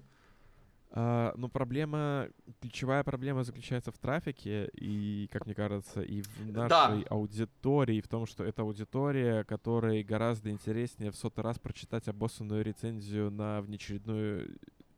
Короче, даже не прочитать рецензию, а кликнуть где-то на то, что вышла рецензия по Assassin's Creed, доскроллить до комментариев, оставить свой драгоценный комментарий или плюсануть чужой комментарий и уйти. Я, ну, Как человек, так, наверное. работавший в этой сфере, я скажу, что ты прав сейчас примерно во всем. То есть э, большая проблема, вот в чем, опять же, респект ДТФ, который когда-то был, в том, что у начальства и, в принципе, ресурсы позволяли освещать какие-то такие вещи. Сейчас эта история совершенно невозможная. То есть я вот сейчас фрилансер, который работает на все издания сразу, и я там прихожу, там, не знаю, какое-нибудь издание, давайте такое условное придумаем, чтобы ни на кого не наговаривать, там, не знаю, типа суперигры.ру. Вот, давайте. Вот у нас есть выдуманное издание суперигры.ру. Я прихожу к суперигры.ру и говорю, вот у меня вот я нашел игру, там, типа, разработчики из Краснодара, там называется Knock on the Coffin Lid. Там вот такая видеоигра, рогалик клевый, там с заигрывание с временными петлями, стилистика классная, супер классная. Игру я, кстати, не выдумал, она реальная, погуглите. А, клевая, давайте я вам про нее напишу. И суперигры.ру говорит, ну, как-то мелко, обзоров в Steam е у нее немного, хайпа она не соберет, это еще и карточные рогалик, которые сейчас уже неинтересные, это никто читать не будет, поэтому нам не, нецелесообразно заказывать у тебя такой текст. Давай ты лучше напишешь нам комплементарный текст, 10 видеоигр, где круто стрелять. Так, э, как бы, ну, Все давай. любят топы. Да, все, это, это абсолютный факт. Это абсолютный факт. Вы можете сколько угодно вонять на топы, я сам ненавижу этот формат, но это один из самых популярных форматов. Ты делаешь топ из чего угодно. Я не знаю, топ... э, топ Call of Duty 2, там, не знаю, и все 10 мест Call of Duty 2, это все равно зайдут и на прочитают. портале как тут жить.бивай все еще один из лучших топов. Это топ белорусских сырков, я считаю. Надо прочитать, кстати, мне интересно. Э, Я что хотел сказать э, по поводу э, вот по поводу того, что мы говорили про локальных разработчиков. Э, Мне еще очень нравилось на DTF. Я не знаю, сейчас это происходит или нет. э, Просто когда сами авторы приходили и рассказывали. И это было типа нормально. Я помню очень много Да. случаев, когда туда залетали типы, и они собирали, ну, э, как минимум среднее количество комментариев и просмотров, которое там вот по сайту было. Так были, по-моему, ситуации, когда и очень много. Но, безусловно, это, возможно, синдром выжившего. э, Я и, больше скажу, всего, там было я очень много скажу. тех, кто не собирал ничего. Сори, я сейчас быстро быстренько. Но я просто это вот тоже такой хороший э, урок для э, инди-студий. Э, вот ну, во-первых, не бояться это делать, а во-вторых, учиться это делать, рассказывать про свою игру. И вот, кстати, в Кремниевой долине об этом периодически тоже э, упоминается. Такой хороший сериал для тех, кто что-то пытается вот делать сам. Я даже больше скажу, я помню, на DTF были случаи, когда случался какой-то условный скандал, пиар-провал у разработчиков, и они приходили оправдываться и им damage control ить его на DTF. Не у себя О, на да, ресурсах, это ж они с этим приходили давать было. комментарии на DTF. Самый популярный, наверное, с оплатой. Как этот сервис назывался? Господи. э, Соло. Соло. Соло. И эти типы, у которые свои этот, курсы продавали. я Это помню, XYZ. XYZ. А, X, X, С ки- скиллбоксом все вроде нормально. Нет, я еще, я больше э, референс кидал к скандалам с 1С. У них там, типа, много разработчиков, которые в 1С работали. Они жаловались у них на этого, на...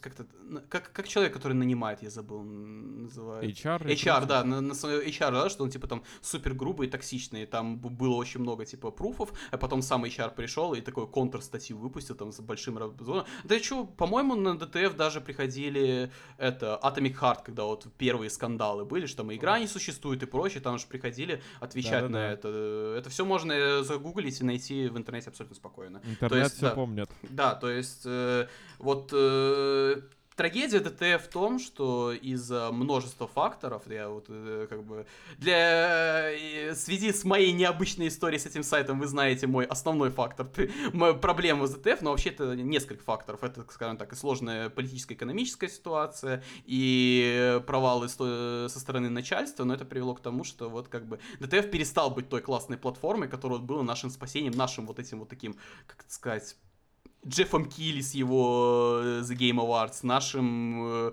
каким-то полигоном Катаку, который вот все вот это продвигает, создает то есть, как бы, ру- русский полигон Катаку, где вот так же, как в западных интернетах обсуждают западные блокбастеры, мы вот здесь могли свое, там, русское инди, белорусское инди, украинское инди обсудить, там, поговорить. Я там. думаю, и в отношении ДТФ этого времени можно в целом даже его не называть каким-то русским ответом на что-то, а вполне себе конкурентный к этим сайтам сайт. Да, да. Вот. Ну, потому что что Полигон, что Котаку, на самом деле, я Да. их... э, Котаку все еще почитываю, Полигон я забил, но, Да. типа, там, на самом деле, очень часто это невозможно читать. Э, Я, и- я согласен. Я, И эти и геймеры, которые прыгать не умеют в капхеде, ну, типа... Ну, опять же, да, это, конечно, я не буду отрицать, что такое есть. Я сам в шоке иногда с того, кого они дают э, давать э, писать про игры и тексты.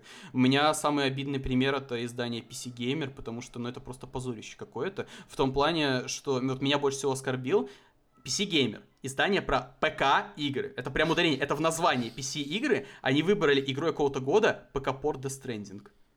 Ребята, вы вот сейчас просто своей же аудитории и всем, кого вы продвигаете, харкнули смачно в лицо. Потому что в год с ПК-портом консольной игры вышла куча крутых ПК-игр. И среди них всех вы такие, блин, ну консольная игра так-то классно. Вот, Ну, а, оптимизировали да, нормально. Ну, на ПК-то вышло, на ПК вышло, вышло.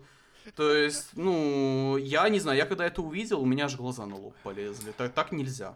Так нельзя. Я Ну, считаю. Опять же, получается- все, все, что сказано моим ртом в этом подкасте, это мое мнение, и, возможно, даже неправда. Мне кажется, мы очень хорошо терапевтически обсудили э, ситуацию э, с э, играми, игражуром. Я, и скорее всего, это-. Я, скорее всего, это про ДТФ говорил еще от того, что мне вот сейчас не хватает какой-то вот такой платформы, одного там сайта, да может не одного, было бы классно, если даже несколько было, где можно было вот зайти и последние инфоповоды реально обсудить, как-то вот обработать. Прочее. Сейчас для меня эта платформа это по факту Твиттер. Твиттер, где я Открываю со я- своими друзьями это обсуждаю, все. Да, я, я тебя очень сильно понимаю, потому что у меня и сначала эти журнал исчез, на котором я провел гигантское количество времени с его запуска, и вот она для меня как раз-таки была такой платформой, где я читаю новости, потом захожу, это обсуждаю с людьми, а потом э, и ДТФ при этом начал еще вот в этом плане умирать, потому что ну, мне кажется, что за год аудитория очень сильно... э, ну, ладно, может быть, не аудитория, но настроения в комментариях очень сильно изменились. Да. Вот. Что ты, Стас, говорил? Я говорил, это было достаточно терапевтическое обсуждение сериала «Терапия» и, и Да. всего связанного с играми, куда мы ушли. Э, спасибо.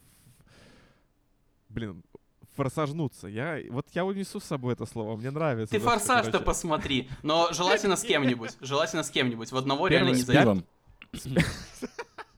Я так последних терминаторов смотрел. Смотри, Я просто пошел в кинотеатр, купил 2 литра пива с собой одной бутылкой, и я просто смотрел, как вот это вот металлическое месиво э, бьет другое металлическое «Форсаж» месиво. — это семейное кино, поэтому смотреть его надо с семьей. Э, Да, да. Возьму собаку. Реально, э. «Форсаж», Ну, и- «Форсаж» в одного и «Форсаж» несколько человек — это два разных фильма. У них должен быть слоган типа «Форсаж 10, возьми, возьми в кино мать». Типа. Как дела, мать в порядке? Блин, реально, Die Hard — новогоднее кино, Форсаж — семейное кино. э, Ломаем стереотипы. Ну, это как Дэдпул, помните, первый фильм говорил, О, что это мы романтическая смотрели- мы комедия смотрели на на 14 14 февраля, да. да-да-да. Ну, круто же. Что ж, э, это был подкаст «Как дела?» 70-й выпуск. С нами в гостях был Даня Кортес. Дань, надеюсь, тебе понравилось с нами потрещать, разобраться, как дела. Разобрались, как дела? Да, дела лучше, чем были. Супер. Причем это даже такая подводка под конец подкаста. Дела лучше, чем были в начале подкаста. Все обсудили, все проработали. И довольные пойдем или кино смотреть, или в игры играть, или вообще спать. Смотря кто Или как устал. смотреть сериал «Терапия», те, кто еще не посмотрели. Или «Форсаж». Ах, ох. Э, Ставьте лайки, звезды, сердца, вот эти все штуки. Э, Подписывайтесь на нас, подписывайтесь на наш телеграм-канал, заполняйте форму обратной связи, если вы нас любите. А вы ведь нас любите, поэтому обязательно заполняйте. И самое Я хотел- главное, самое главное, не забудьте поиграть в видеоигру «Оно 1800». Отличная градостроительная стратегия, всем советую. Кстати, любимая игра Ивана Толачева, он сам это в подкасте сказал, не вру. Все, всем спасибо. Да, пока. спасибо большое, Дань, что пришел. Всем пока.